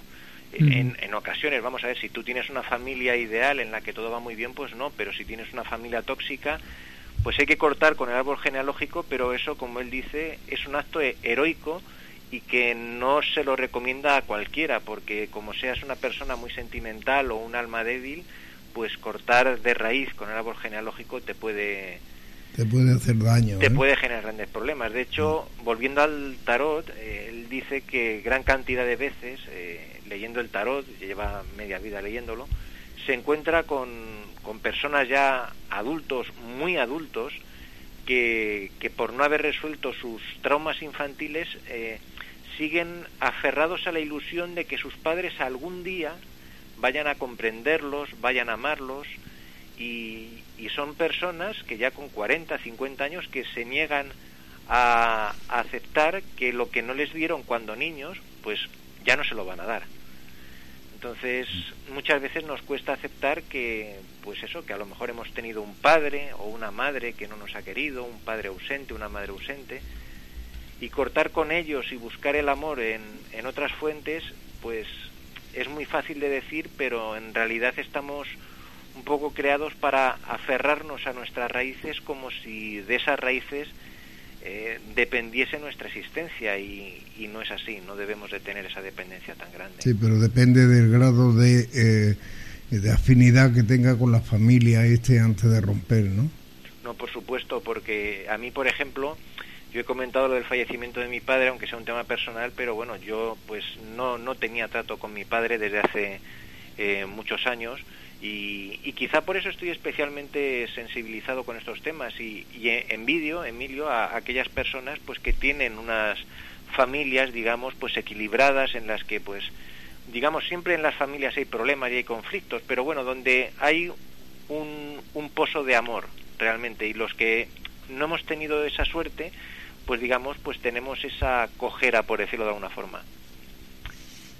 porque, porque hay un problema, Fernando, de fondo bastante grave, y es que eh, no valoramos al ser humano como tal, valoramos lo que tiene. Y eso es lo que de alguna manera nos puede llevar al equívoco, ¿no? Lo que podemos sacar de él, ¿no? Claro. Si eh, dice tanto tienes, tanto vales. Eh, es un refrán antiguo, pero que se puede aplicar en todo momento. Yo, eh, por circunstancias, veo cada día el comportamiento de mucha gente y ves perfectamente los que sienten la pérdida de ese ser querido o ves perfectamente los intereses que tienen añadido a ese personal querido. Esa es la gran evaluación. Sí, hay un refrán muy antiguo que tú seguro que has escuchado y los oyentes, eso del muerto al hoyo y el vivo al bollo. Totalmente. Eh, y desgraciadamente pues es así, o sea, cuando fallece una persona pues se ve realmente quiénes lo querían de verdad y quiénes lo querían solo por interés.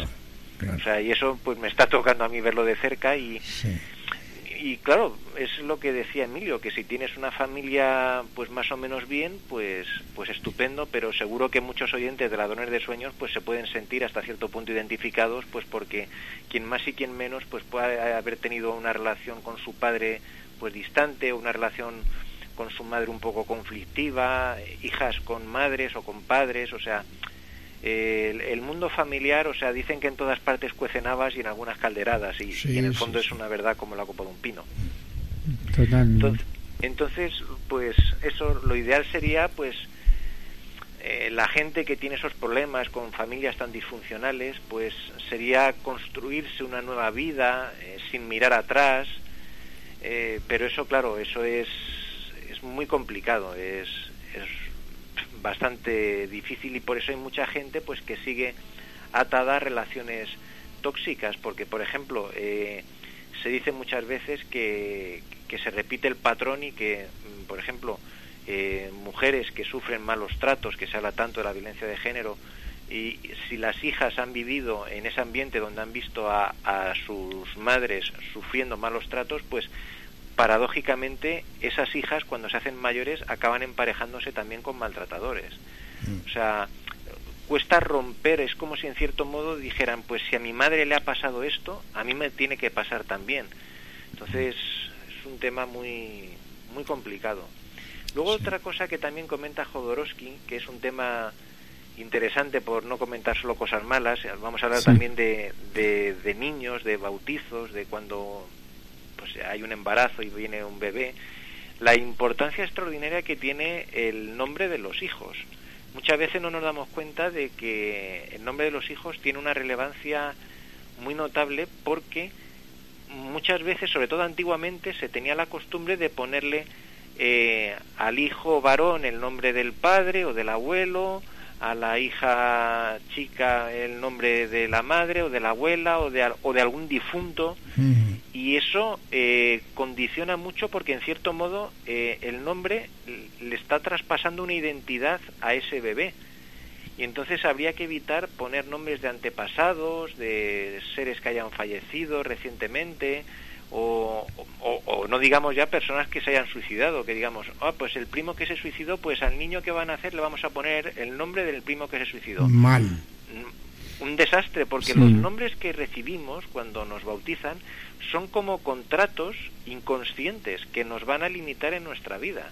O sea, el, el nombre, o sea, tú por ejemplo te amas Emilio o, Javier y, y ese nombre tiene más importancia, aparte de que pueda ser el nombre más o menos bonito, feo, gustar más o menos, mucho ojo con porque eh, el nombre puede llevar una carga siempre y cuando pues ese nombre mm, sea un nombre que está repetido en la familia y sobre todo si está repetido y, te procede de un antepasado eh, que ha podido ser conflictivo o ha podido tener una muerte violenta, yo que sé, cualquier cosa, eso a esa criatura la está condicionando. ¿eh? Puede ser como contaminante, ¿no, Fernando? Sí, sí, como con, totalmente, totalmente. Yo por eso siempre a, a la gente que, que me escuche cuando conozco algún caso de embarazos o algo así, siempre yo lanzo la sugerencia de que independientemente de que sea niño o niña, pues que como hay cientos de nombres para elegir, pues que, que elijan un nombre que no tenga ni, que no tenga connotación familiar, que elijan un nombre propio individual para el niño, que no digan se llama fulanito como, el padre, como el primo, como el tío, o, ¿sabes? O menganita como la madre o tal. Mucho cuidado con eso porque, porque eso también te incita a acabar siendo como tu padre, como tu madre, como tu tío, ¿sabes? Y, y, hay cientos de nombres para elegir, ¿sabes? O sea, hay... Pero hay, hay una cosa, Fernando, y es que ya en la propia Biblia nos dice que el arcángel, cuando se le aparece a María, le dice, tendrás un hijo y le llamarás Jesús. Fíjate si es importante el nombre. Hombre, es que el, nombre es muy importante, porque fíjate, le llamará Jesús. No, no le dijo, ponle José como su padre. No, no, no, le llamará Jesús. Que además, eh, si lo miramos un poco, en la, en la casa de procedencia de María no existe ningún Jesús. Ah, pues mira, Emilio, ese dato yo no lo conocía. Pues no hay ni un solo dato registrado en la historia que de la casa de María, de la procedencia de María, hubiera ningún Jesús en ningún caso.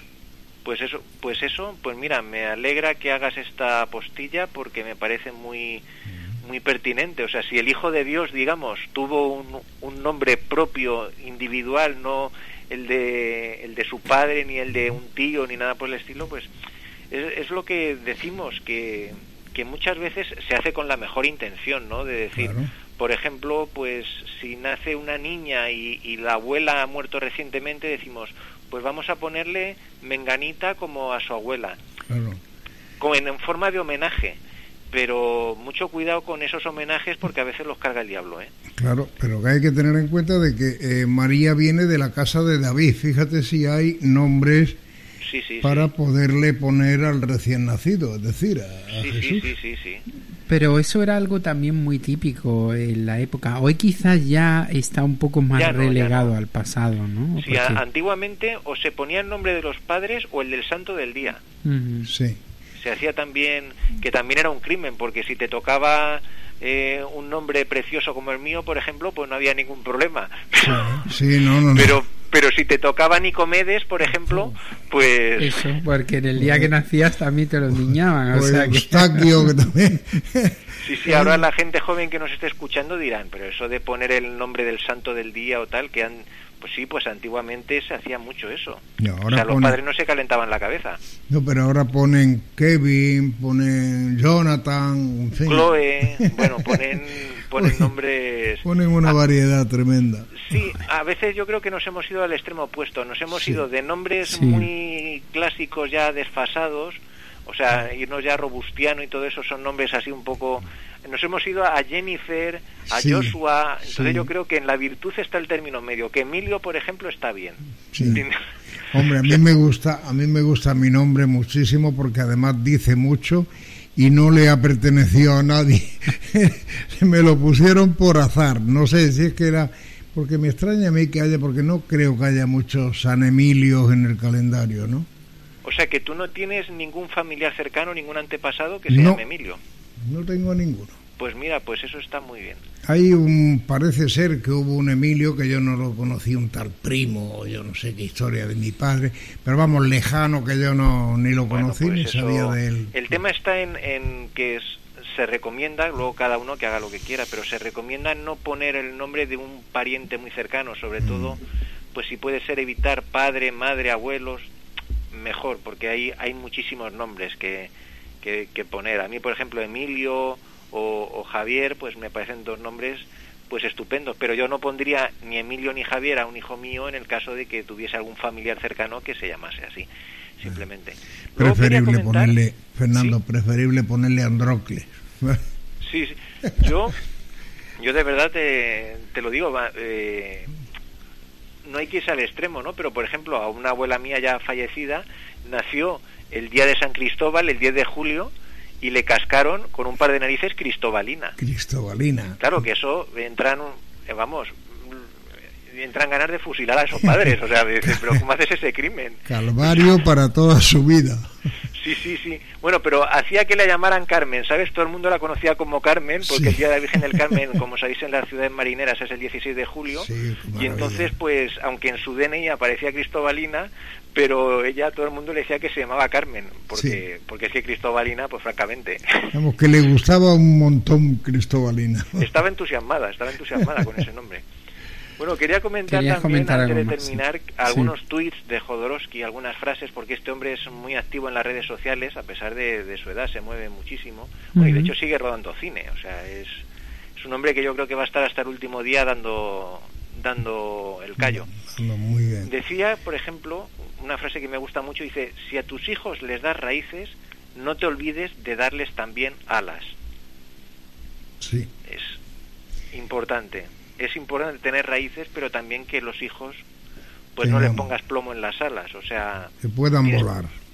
Los hijos tienen que volar algún día, saber que tienen unas raíces, un sitio donde volver, pero que, que pueden volar también. Otra frase que me gusta mucho es suya, que dice que debajo de muchas enfermedades está la prohibición de hacer, de hacer algo que deseamos o la orden de hacer algo que no deseamos.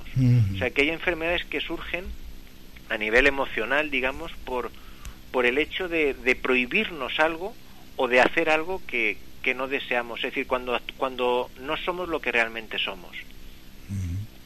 Luego otra cosa que dice también, que me gusta, dice que, que cualquier cosa que nos atemoriza pierde toda su fuerza en el momento en el que dejamos de combatirla. O sea que nosotros, en cierto modo, aquello a lo que tememos, le estamos dando fuerza combatiéndolo le estamos transmitiendo nuestra energía. Entonces, si dejamos de combatirlo, es un poco, por ejemplo, eh, que me perdonen lo que, los que me estén escuchando y que estén pasando por enfermedades, que dicen muchas veces, luchar contra la enfermedad o luchar contra el cáncer, por ejemplo. Eh, vivirlo como una lucha, yo entiendo que se hace con el mejor con la mejor intención, pero vivirlo como una lucha eh, puede ser incluso contraproducente. O sea, no te digo que haya que aplaudirlo, pero pero que tampoco es ese combate eh, quizá lo que hacemos es alimentar eso. Bueno de hecho todo lo que a lo que le damos fuerza con nuestra mente pues eh, lo estamos vigorizando. Eh, otra frase que me gusta mucho porque se habla mucho de la felicidad y, pero la felicidad son momentos concretos y Jodorowsky dice que para él la felicidad es estar cada día un poquito menos angustiado y es verdad, la felicidad yo creo que es la paz de espíritu. Estar tranquilo. Otra frase también relacionada con las alas es que dice que los pájaros nacidos en una jaula creen que volar es una enfermedad. Es una frase muy muy bonita y, es, aplicable pues a, esos niños, esos hijos que, que a lo mejor pues los han tenido siempre en una jaula virtual o psicológica y que y esos niños crecen pues pensando que, que salir a la vida y volar pues como que es una anomalía y, no es así. Ese exceso de protección, ¿no? Muchas veces que hay de los padres hacia los Exactamente. Y por último me gustaría comentar, eh, no sé cómo vamos de tiempo. Pues eh, casi, casi. Pero, nos da tiempo alguna cosita da Tiempo, nos da tiempo. ¿Nos da tiempo? Sí. Bueno, pues eh, quería comentar eh, lo que le pasó a Jodorowsky, que perdió a un hijo cuando, cuando era el chico muy joven.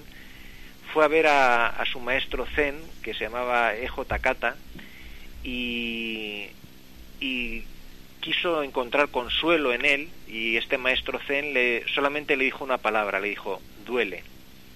Y dice Jodorowsky que ahí comprendió que el dolor hay que asumirlo, asumirlo y que mientras duele, duele y que luego ese dolor y ese duelo poco a poco se va haciendo naturalmente y se va pasando y la vida igual. La vida consiste, según Jodorowsky, en ir soltando poco a poco. Cada ser humano, Emilio, Javier, cualquiera de los oyentes, somos como una escultura. Y Miguel Ángel, el gran Miguel Ángel, decía que él lo que hacía era simplemente quitarle a la piedra lo que a la piedra le sobraba. Y nosotros en cierto modo somos así, somos entes que nos tenemos que echar a rodar por la montaña de la vida y que aquello que, que se quiebre, pues es que no vale y lo único que queda de nosotros al final es lo bueno, lo necesario. Hay que ir soltando, soltando los deseos de apropiación, soltar los deseos de triunfo, los deseos de que te amen, de que todo gira alrededor tuyo soltar eh, el afán de aferrarte, soltar, soltar, hasta que al final vas llegando a, tu esencia. Y así puedes aceptar, pues, pues todo.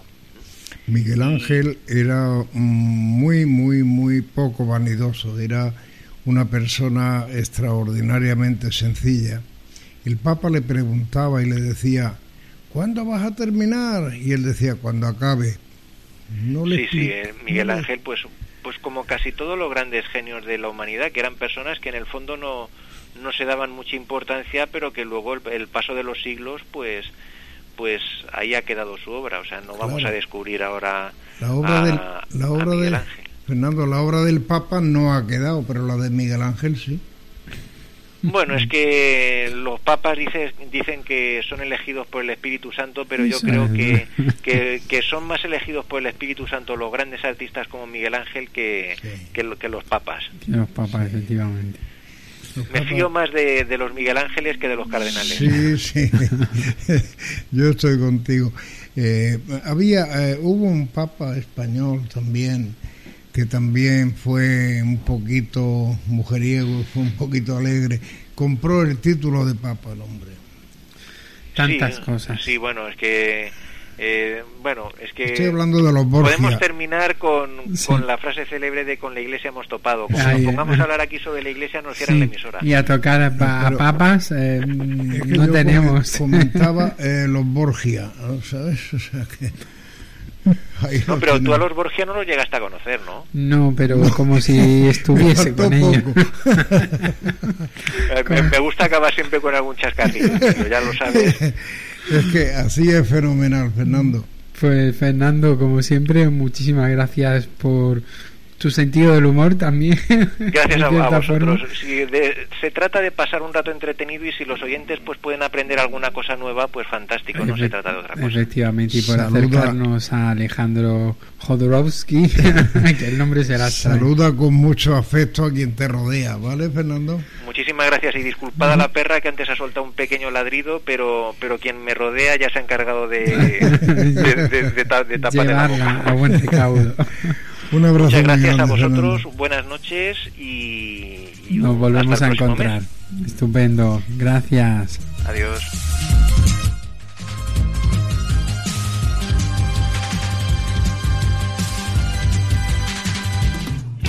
¿Quieres respuestas? Escucha, ladrones de sueños. Ladrones de sueños. You are now hearing Dream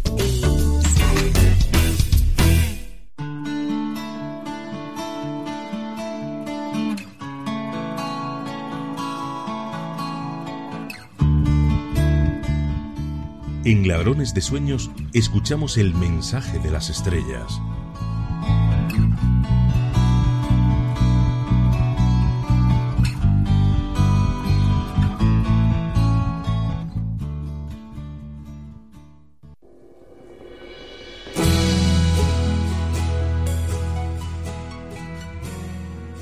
Saludos, paz amados.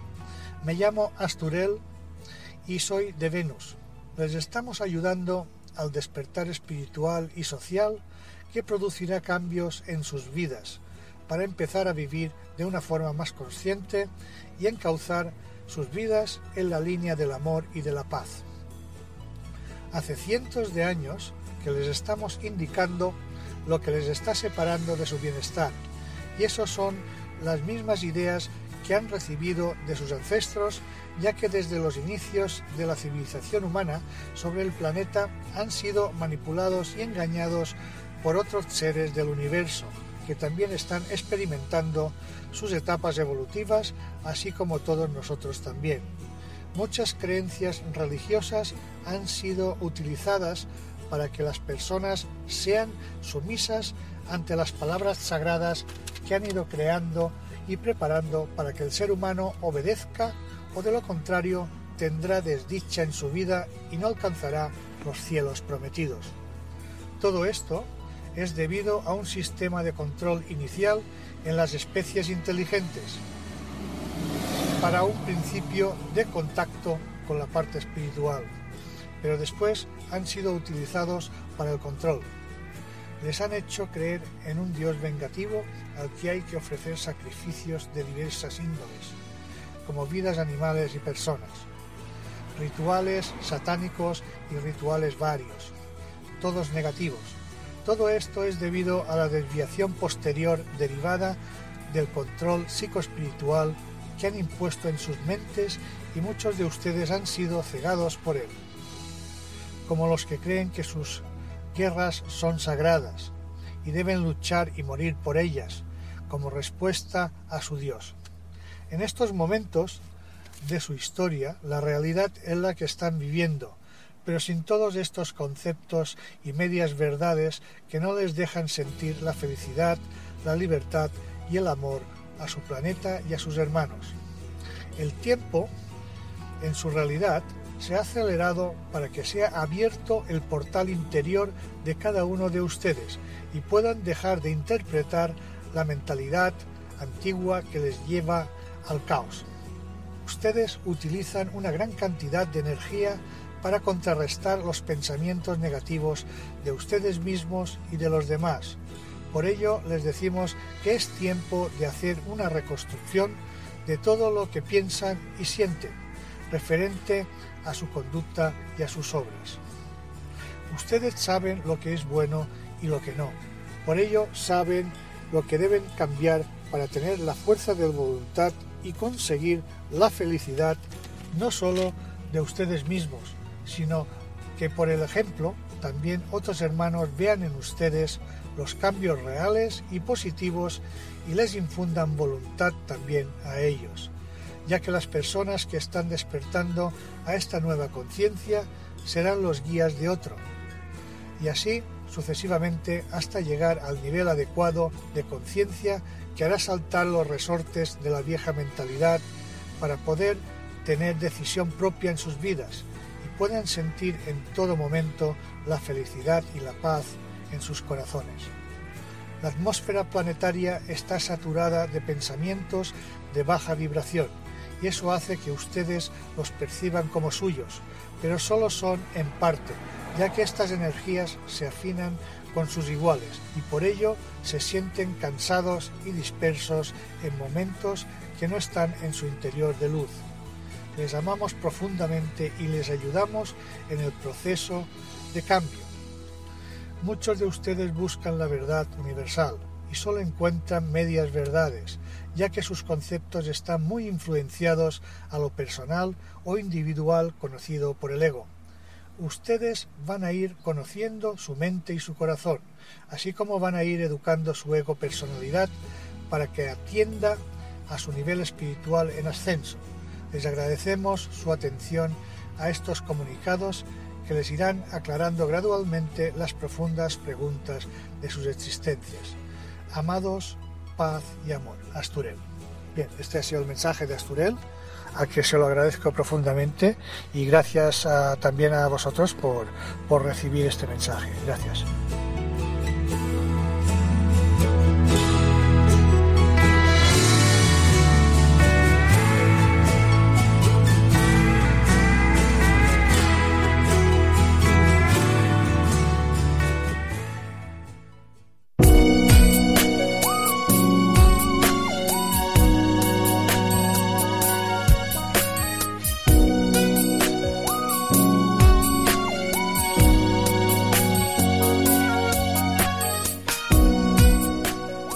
Escúchanos en directo en Onda Sur Motril y Universal Radio cada miércoles de 10 a 12 de la noche. Y si no puedes, en diferido a través de las distintas emisoras que nos emiten en su parrilla, como es Edenex Radio, Mundo Insólito Radio, la radio de la historia, y en plataformas como Evox, iTunes o Google Podcasts, entre otras.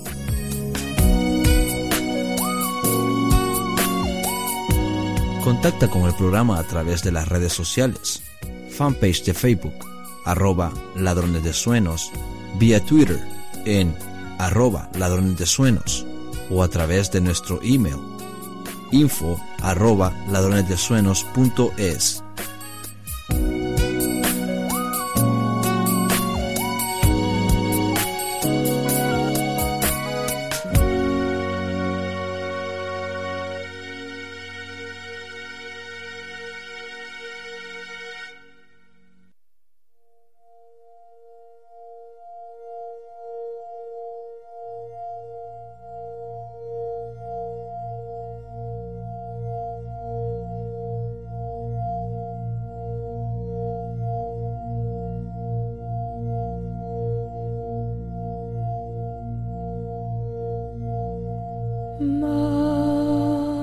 En Ladrones de Sueños, el Reiki como camino hacia el amor. Te invitamos a adentrarte en el mundo del Reiki como nunca te lo han contado. Con Gustavo Guirado.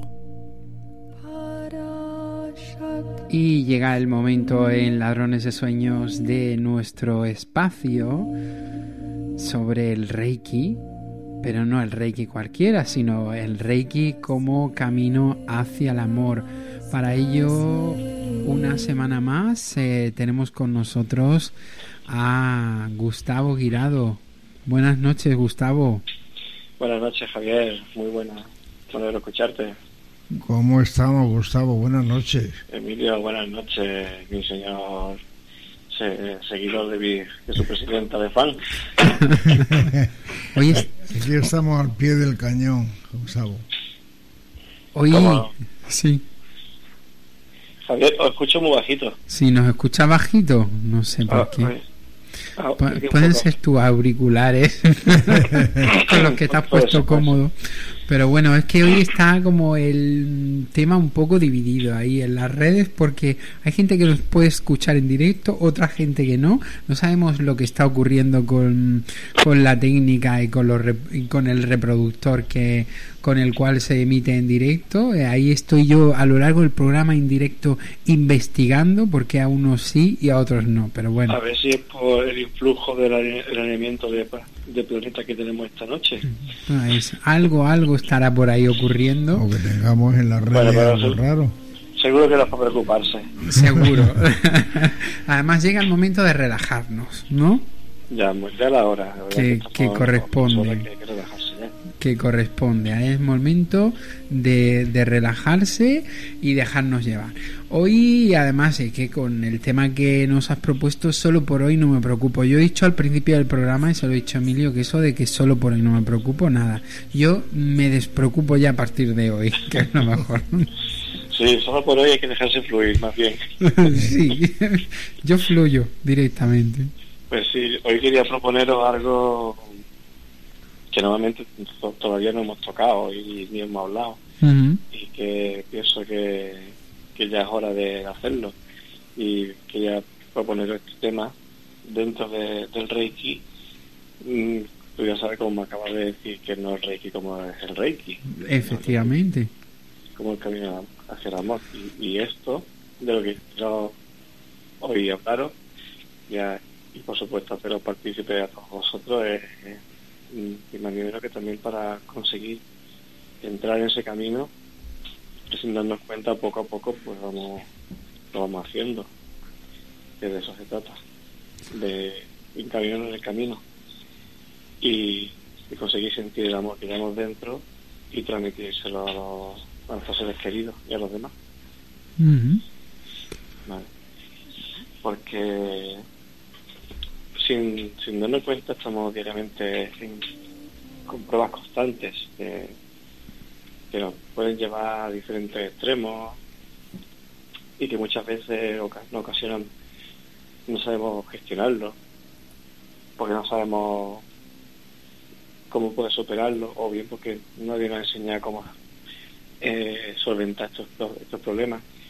Y vivimos en un mundo con un ritmo muy rápido, muy acelerado, totalmente es todo material lo que, nos crean malestares y, y quedaderos de cabeza y, a veces son innecesariamente, no, no necesitamos esas cosas.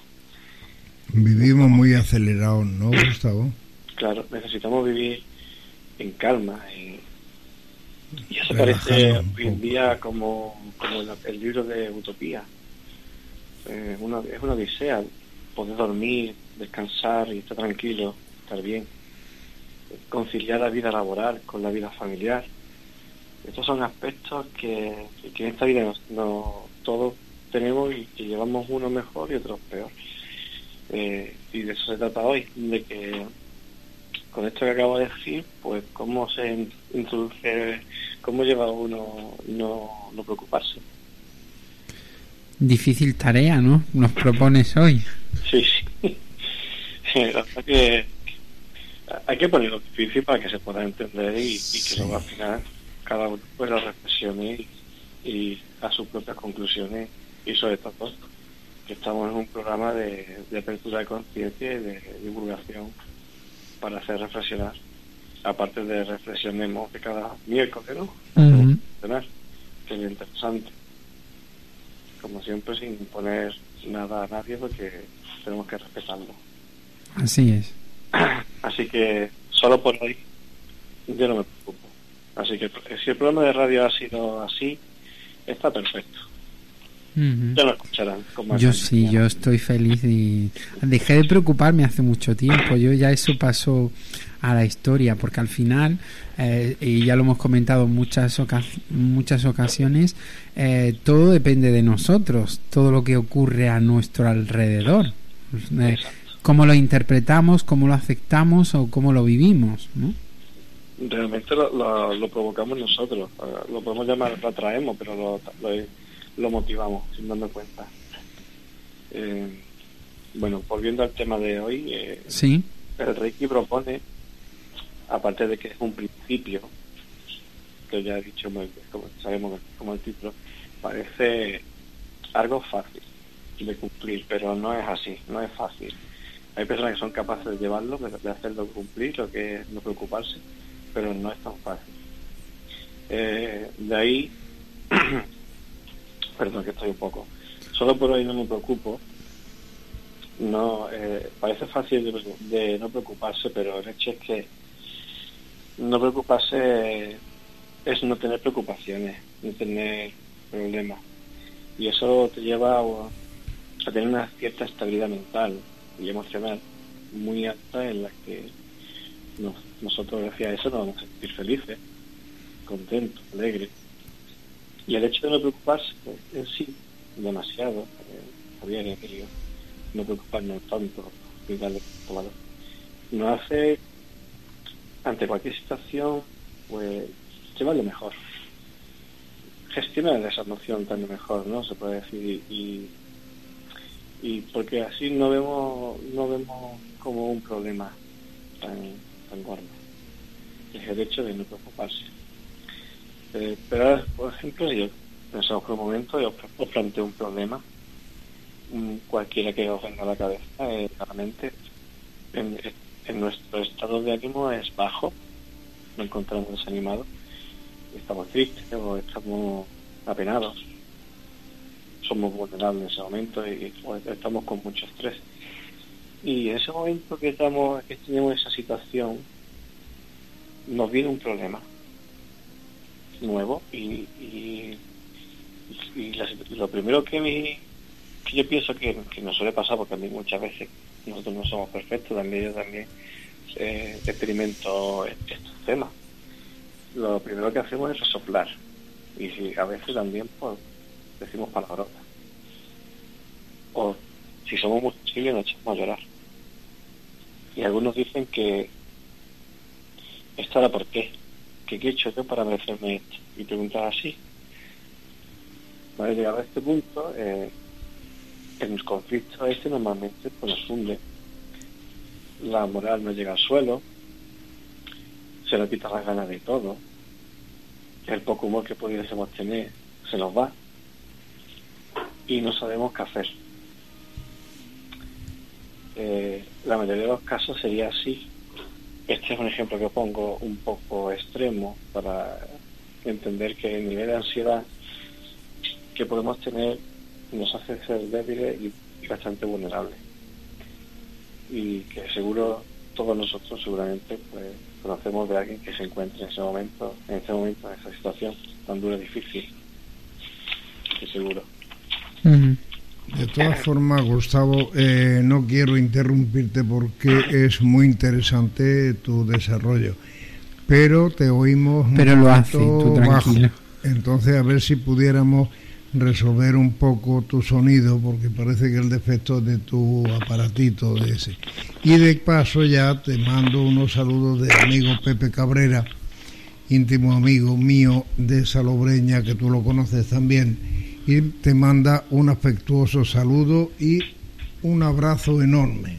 Hombre, qué alegría. Eso se me escucha bien, ¿no? Ahora te ganamos, te ganamos el sonido, sí. Vale, pues seguimos entonces. Vamos a, a llevar un poco la voz, eh, la voz. Mm, Vale. Seguimos, este, digo, este tipo de personas que se encuentran en esta situación no escuchan, recurren a todo tipo de, métodos y a ciertos personajes para intentar salir del bache de la que nosotros lo llamamos proceso por el que tienen que pasar. Eh, de lo que nosotros, eh, según dirían mucho, para aprender una lección de vida. En parte yo estoy en el que sí, pero deberíamos de tener mucho cuidado con, con nuestras palabras a la hora de hablarle a estas personas que se encuentran mal, porque nosotros somos inspiradores para ellos. Y si de lo contrario le, hablamos, nuestras palabras utilizadas no son las adecuadas, le podríamos hacer bastante daño. Y si es por sí están mal, pero lo hacemos. Por eso cuando decimos solo por hoy, estamos en, estableciendo, sin darnos cuenta, un propósito bastante fuerte que podría constituir eh, un elemento de apoyo de base para empezar de nuevo a construirnos, a, a reinventarnos. Cuando decimos solo por hoy, no da lugar nada más en ese momento, es ahora. Nos ayuda a centrarnos, a estar en calma, que tanto necesitamos. Es solo por hoy. No nos obliga, pero sí nos da un pequeño empujoncito para seguir. Vale. Creo que muchas veces necesitamos pararnos para darnos cuenta de esto, ¿no? Eh, si no, no, no hay un pequeño empujoncito, no hay un aliciente para seguir. Eh, solo por hoy llega a convertirse una especie de mantra, además de que es un principio bastante importante en el Reiki, sienta las bases del equilibrio. Son tanto las preocupaciones que nos ocupa la mente, que la gran mayoría son del tipo material, acompañados por sentimientos. Eh, y digo esto porque cualquier daño material que tengamos nosotros nos produce un sufrimiento leve o grave al nivel sentimiento. Y esto viene debido al apego material. Es muy importante que nos demos cuenta que muchas veces lo que sufrimos por problemas así es porque tenemos un, un, una ligación. Estamos muy ligados a, a, a las cosas materiales y sin darnos cuenta cuando se nos estropea, por eso nos duele. Eh, nos sentimos en una inmensa, la, perdón, la, sufrimos una inmensa mayoría de los humanos, eh, todo en Occidente. El problema es que aquí en Occidente es donde tenemos un sistema económico que es el motor de, de casi todo la de todo lo que estamos inmersos. Y claro, este tipo de sociedad en la que estamos es la que nos provoca estos tipos de preocupaciones en nuestro interior, a la que nos enfrentamos a diario constantemente. ¿Y por qué? Pregunto, ¿cuántos de nosotros somos capaces de vivir solo con lo justo, sin ansiar nada más sobre, sobre más que sobre nuestras necesidades materiales? Pues muy poco, la verdad. Yo creo que. Gustavo, te damos otro toquecito para el tema del sonido. ¿Se oye bajo otra vez? Yo lo oigo bajo. No, yo es que creo que Emilio está con el sonotone, me parece a mí. ¿Sabes? Porque. Lo he oído perfectamente su, súbete el volumen, Emilio. Emilio porque... ¿Me escucha usted mejor ahora? Porque hoy Emilio sueña contigo, tú tranquilo. No, no. Hombre, Pero yo voy a la pregunta que, Sí. que hacías ahí, a la que estaba Porque es haciendo muy referencia. importante. Yo creo que es verdad que muy poca gente, ¿eh? muy poca gente. Sí, es que realmente mm, vivir con lo justo, con lo necesario, con lo que mm, tenemos nada más, muy poquita gente. Todo necesita, la gran mayoría necesita más. no se, no se conforma con lo que tiene. Pero es como hemos estado hablando un poco antes también, y va enlazado a lo que hemos estado antes hablando con, con Fernando Ladrén en, el tema de vida consciente, cuando hemos eh, hecho referencia también, eh, cuando hablamos de Alejandro Jodorowsky, a esa, por ejemplo, superprotección que los padres dan a los hijos, ¿no? En cierta forma, y que al final eh, genera un problema, porque cuando tienes una superprotección eh, y no sales a la vida real, te protegen tanto, al final cuando te encuentras con lo que tienes enfrente, pues em, eh, te genera un conflicto y en este caso pues ocurre lo mismo cuando mm, desde pequeños nos enseñan esa necesidad de lo material em, pues luego no puedes vivir sin ello ¿no? es así porque si tú comparas la, la sociedad occidental con la sociedad oriental aquí desde hace muchos años lo que no lo que se nos ha programado lo que se nos metió en la cabeza es el consumo, el consumismo. Eh, y sin embargo, en, la, en el mundo oriental no está enfocado al consumismo. Bueno, ahora hay algunos países que sí están dentro de la globalización económica y, mundial, eh, por, por, lo que entonces se le ha introducido poco a poco la necesidad de consumo, pero hay otros países que no tienen esa necesidad, que subsisten con lo que tienen y que son muchos de ellos eh, felices.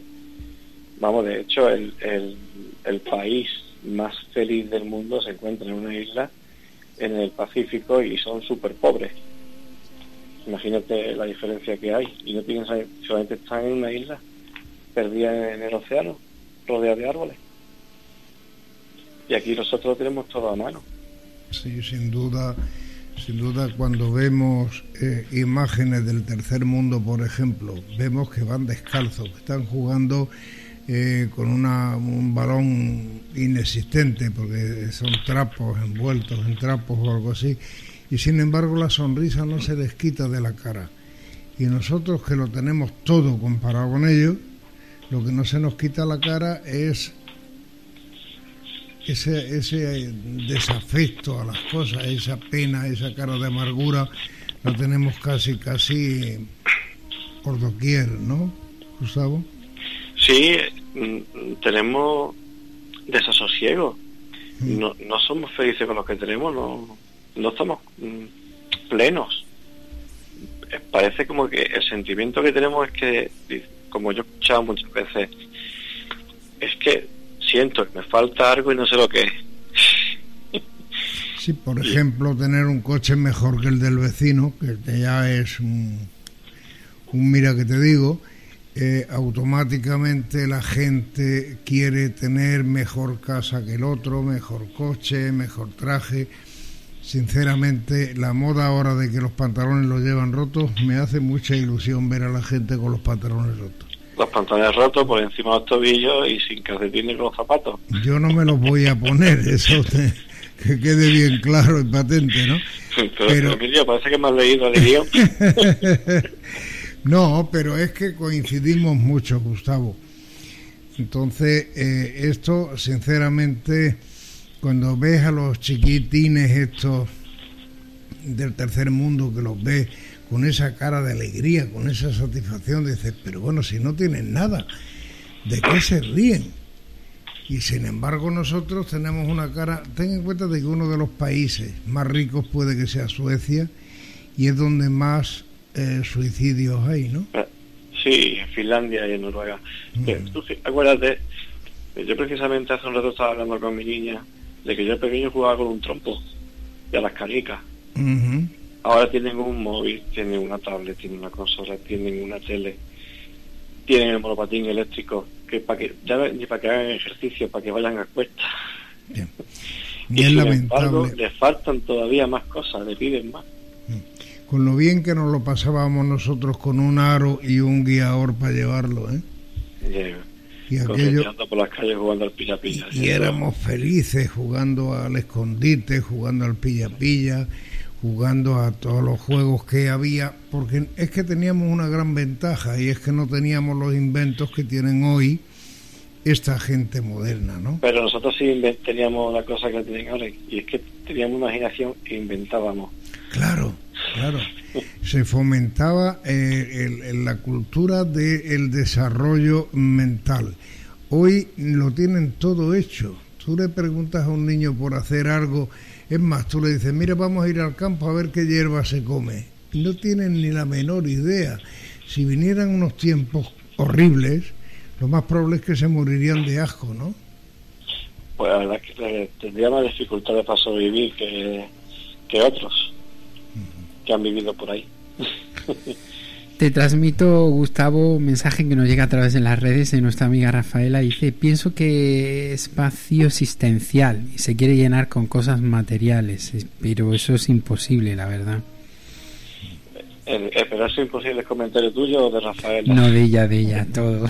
Te lo acabo de leer literal, ya sabes que yo soy literal. Cuando digo algo mío, lo digo mío. Rafaela es de las pocas afortunadas que no pueden escuchar a través de las ondas. Pues sí, para que veas. Un saludo para Rafaela. Pues sí, yo eso eh, tenía pensamiento de plantearlo ahora un poco más adelante, lo del vacío asistencial. Porque a colación de lo que estamos hablando ahora con de lo que tenemos, lo que hemos tenido y ni más ni menos yo pensaba al comentarlo que, que tenemos un, un, un, pesar muy grande porque el vecino de al lado tiene el mejor coche, la mejor cuenta bancaria el mejor, y el mejor móvil, la mejor mujer, lo mejor de todo. Y, lo, y así nos comparamos con ellos y, y nosotros teniendo nuestro coche, nuestra mujer, nuestro móvil, nuestro trabajo y todo. Eh, es un problema. Eh, ya decido, para plantearlo un poco mejor, porque para que se entienda hasta dónde llega el nivel de preocupación por algo mundial. Y es que imaginar que el coche, nuestro medio de trabajo se nos rompe. Lo que nada más que tenemos un coche en casa y tenemos que ir utilizando para desplazarnos, para llevar a los niños al colegio, para, para comprar, para, para todo. Y el coche se nos rompe. La, los problemas que nos puede ocasionar, ¿no? los inconvenientes que nos crea y, los desarreglos en nuestra vida diaria. Eh, sería bastante jodido, ¿no? Mm. O se nos rompe la pantalla del móvil y ahí sí digo yo que se nos cae el mundo, porque como se nos rompa el móvil, se nos cae el mundo. Ya ahí listos. Adiós WhatsApp, adiós Facebook. Hoy no tenemos radio tampoco. Unos lo escuchan, otros no. Algunos. y, digo yo que, que el móvil que hace unos años, no esto de un teléfono móvil no era concebible, que era teníamos el tracto grande en la mesa de la esquina, quien tenía el teléfono y hoy en día tenemos un teléfono en el bolsillo y con un solo dedo podemos manejar, podemos manejar todo. Es que antes eh, con, un, teléfono, Gustavo, había teléfono para toda la familia. Ahora tenemos que tener un teléfono cada uno. Y encima estamos jugando a los jueguecitos y estamos viendo a ver cómo pasamos la pantalla para demostrarle a aquel que es más tonto que nosotros, ¿no? Pues sí. Pues a modo de ejemplo, Javier y Emilio, estos dos ejemplos, pero como esto hay infinidad de, ejemplos de, cosas materiales que se nos pueden romper y que nosotros nos echamos a morir si no lo tenemos. y, no, dejan, no, dejan de ser objetos materiales. Son cosas, son utilidades que tenemos, pero que se si se rompen, se pueden reparar o se pueden sustituir o lo cambiamos por las nuevas. Eh cuando ya son viejas hay que tirarlas, pero que son cosas, no dejan de ser cosas materiales. Entonces yo pregunto, ¿por qué me preocupo? Pero pues sí, puede, haber la preocupación, porque detrás de esta cosa material nos va a costar dinero. O otro problema más que tenemos que sumar a nuestro saco de preocupaciones, el dinero. Porque todo nos cuesta algo. Bendito dinero. Bendito dinero. Hay otra cosa. Que tantos males de cabeza nos traen. Hay otra cosa estupenda y es que el teléfono que hoy es modernísimo, la semana que viene ya está obsoleto, ya no sirve. Claro. eso está pensado, está pensado para ir sacando de forma escalonada la última generación y así siguen vendiendo y se aseguran seguir ganando dinero. Ni más ni menos. Eso es la, la época del consumo. Es que eso es la... Esto es terrible, lo único que genera son envidias, son odios y son... Es horrible, ¿no, Gustavo? Sí. Emilio, me parece la pena perder tiempo con preocupaciones materiales. Yo creo que no. Creo que no. Hay que cultivar el alma un poco más y un poco menos el teléfono móvil. Porque también hay dos clases de personas. Están los que son materiales, materialistas, y están los que no son materialistas. Entonces, si estamos hablando con una persona materialista, te va a decir que sí merece la pena perder tiempo. Claro. Se lo está preocupando. Claro. Pero si hablamos de los que no son materialistas, ¿en qué pierden el tiempo? Si es que eh, mm, hay una cosa que es leer un libro, sentarse en un lugar tranquilo, pensar, porque es muy bueno pensar, es que eso lo estamos olvidando, pero pensar es muy bueno, ¿eh? Sí. Con una buena partida de ajedrez estás pensando doblemente. Bien. Incluso, incluso eh, yo es que soy tan bueno jugando que me hago trampas hasta en el solitario. yo me hago un solitario y yo mismo me hago mis propias trampas. Pero que eh, bromas aparte, cuando te vas a un sitio donde el aire merce las, por ejemplo, una alamea, ¿no? Donde tú vas a la alamea y automáticamente oyes el aire que... Mm, golpea sobre la hoja, ese silbido, esa, e, eso te ayuda a pensar, a concentrarte. Bueno, pues eso, como tengas un teléfono móvil, te pasa desapercibido totalmente. No, te percatas, estás pendiente del teléfono. Estás pendiente de la tontería, ¿no? Sí. Pues la, diferencia entre las personas materialistas y los no materialistas es que los no materialistas consumen cosas materiales, evidentemente, pero solo las justas no necesitan ni precisan nada más. Se conforman y están contentos con lo que tienen. Y estas personas normalmente pues sufren menos de preocupación por lo material. Yo diría que uno de los grandes problemas que en esta humanidad social occidental, y lo recargo, ¿eh? social occidental, es la preocupación por lo material. Porque mucho se despierta, lo hemos dicho antes, se, se despierta envidia, eh, crece la competitividad entre nosotros por tener más que otros. Mm. Ahí entra la competitividad espiritual y la competitividad material. Y la espiritual es mucho peor, ¿eh? Sí, sí, sí, sí. La competitividad espiritual ya lo hemos hablado otras veces y, y ahí entra un sufrimiento inagotable de querer tener más poder y más currículum espiritual que ninguno. Qué bonito, qué bonito sería, Gustavo, si pensáramos un poco en decir, ese hombre es muy bueno, yo voy a ver si lo supero, voy a ser mejor que él. ¿Eh? Y ese hombre eh, está esforzándose en trabajar, yo voy a ver si le ayudo para que eh, se esfuerce menos.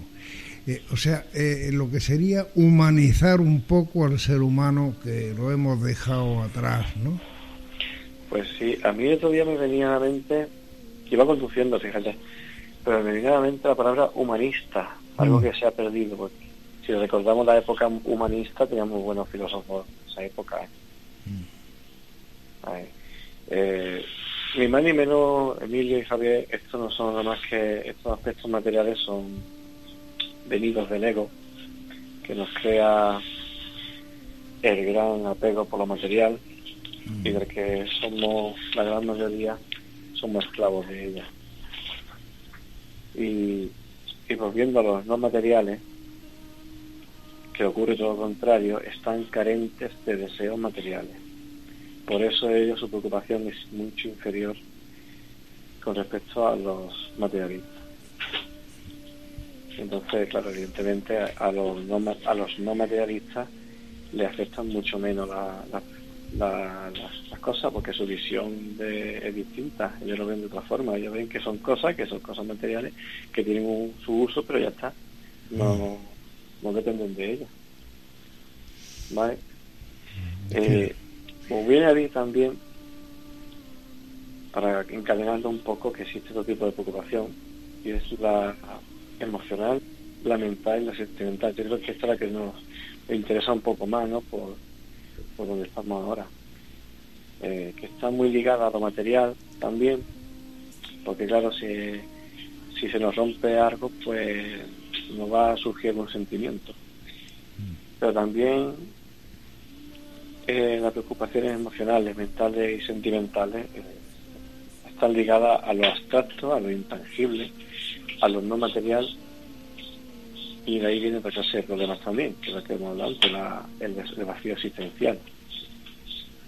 Eh, porque claro, las cosas son materiales y se pueden sustituir por otras, pero cuando el problema es mental, cuando es, emocional o, sentimental, yo te digo que la preocupación es mucho mayor que en grado de las materiales. Y ahí el Reiki es donde empieza a actuar. Porque gracias a solo por hoy, no me preocupo, la solución viene en forma de, de paz, de estabilidad, de equilibrio, de calma, tranquilidad. Y, es posible porque es algo tan sencillo como pararse un, poco y comprender las cosas. Comprender que todo tiene solución y que en, con estado de calma la solución llega pronto. Y que al final, de una forma de otra, todo pasa. Sí. Claro. Es que si estamos nerviosos, estamos acelerados, no respiramos bien, no vemos la, solución, no la vemos. Es que vemos como para adelante, no vemos para 360 grados, no vemos panorámica. Estamos centrados en mirar para adelante y, no nos damos cuenta de que la solución la tenemos delante, pero solo porque no estamos tranquilos. Yo escribí, escribí en una ocasión, en un poema, dije, eh, no tengáis prisa, sino calma, que todo llega, vaya al paso que vaya. Claro, por eso. Con calma.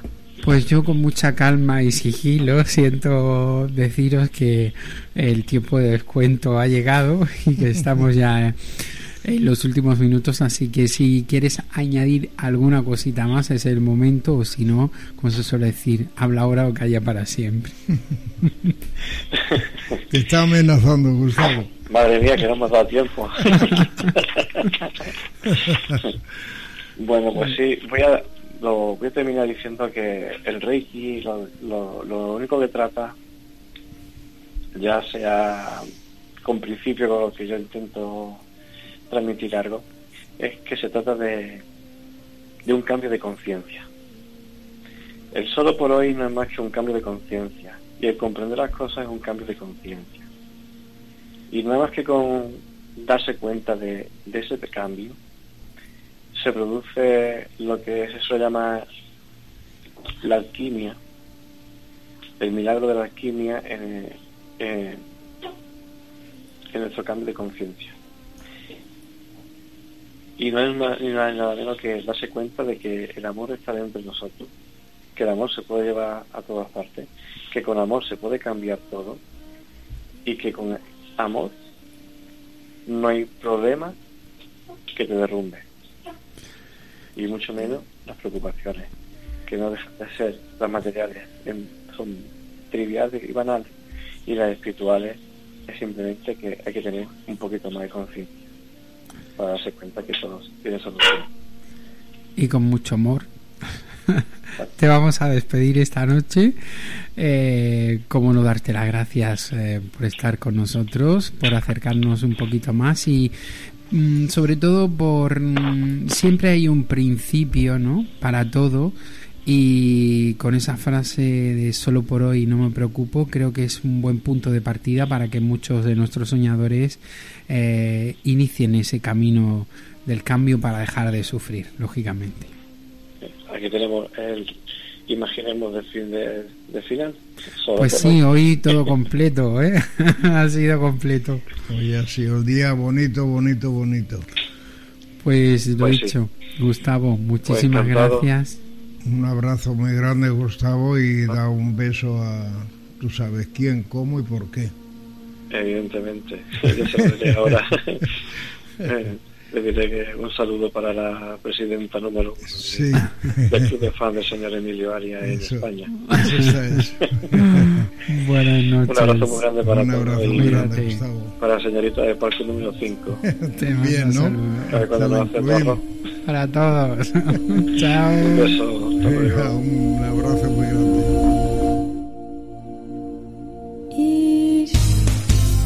Estás escuchando Ladrones de Sueños. You are now hearing Dream Thieves. Ladrones de Sueños.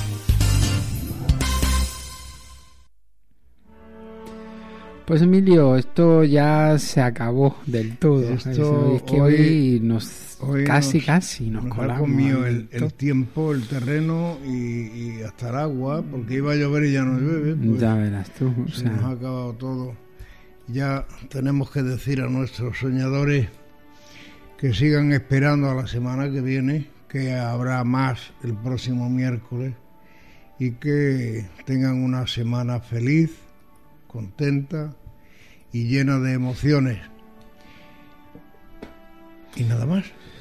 Pues lo dicho, soñadores, muchísimas gracias por estar ahí con nosotros una noche más. A los que nos hayáis podido seguir en directo, gracias a que la tecnología os ha dejado. Y a los que no, pues bueno, ya sabéis que el programa estará disponible en unas horitas en iVoox y a través de nuestra página web del ladronesdesuenos.es.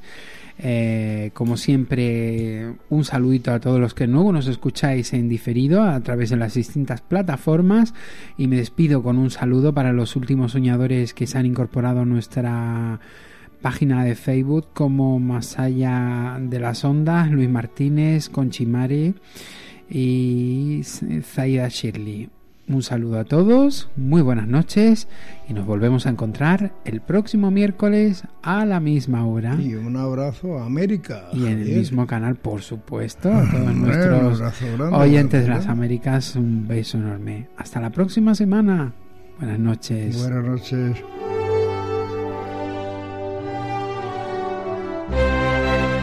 Las opiniones vertidas en este programa son de exclusiva responsabilidad de quienes las emiten y no representan necesariamente el pensamiento de la dirección del programa ni de la emisora.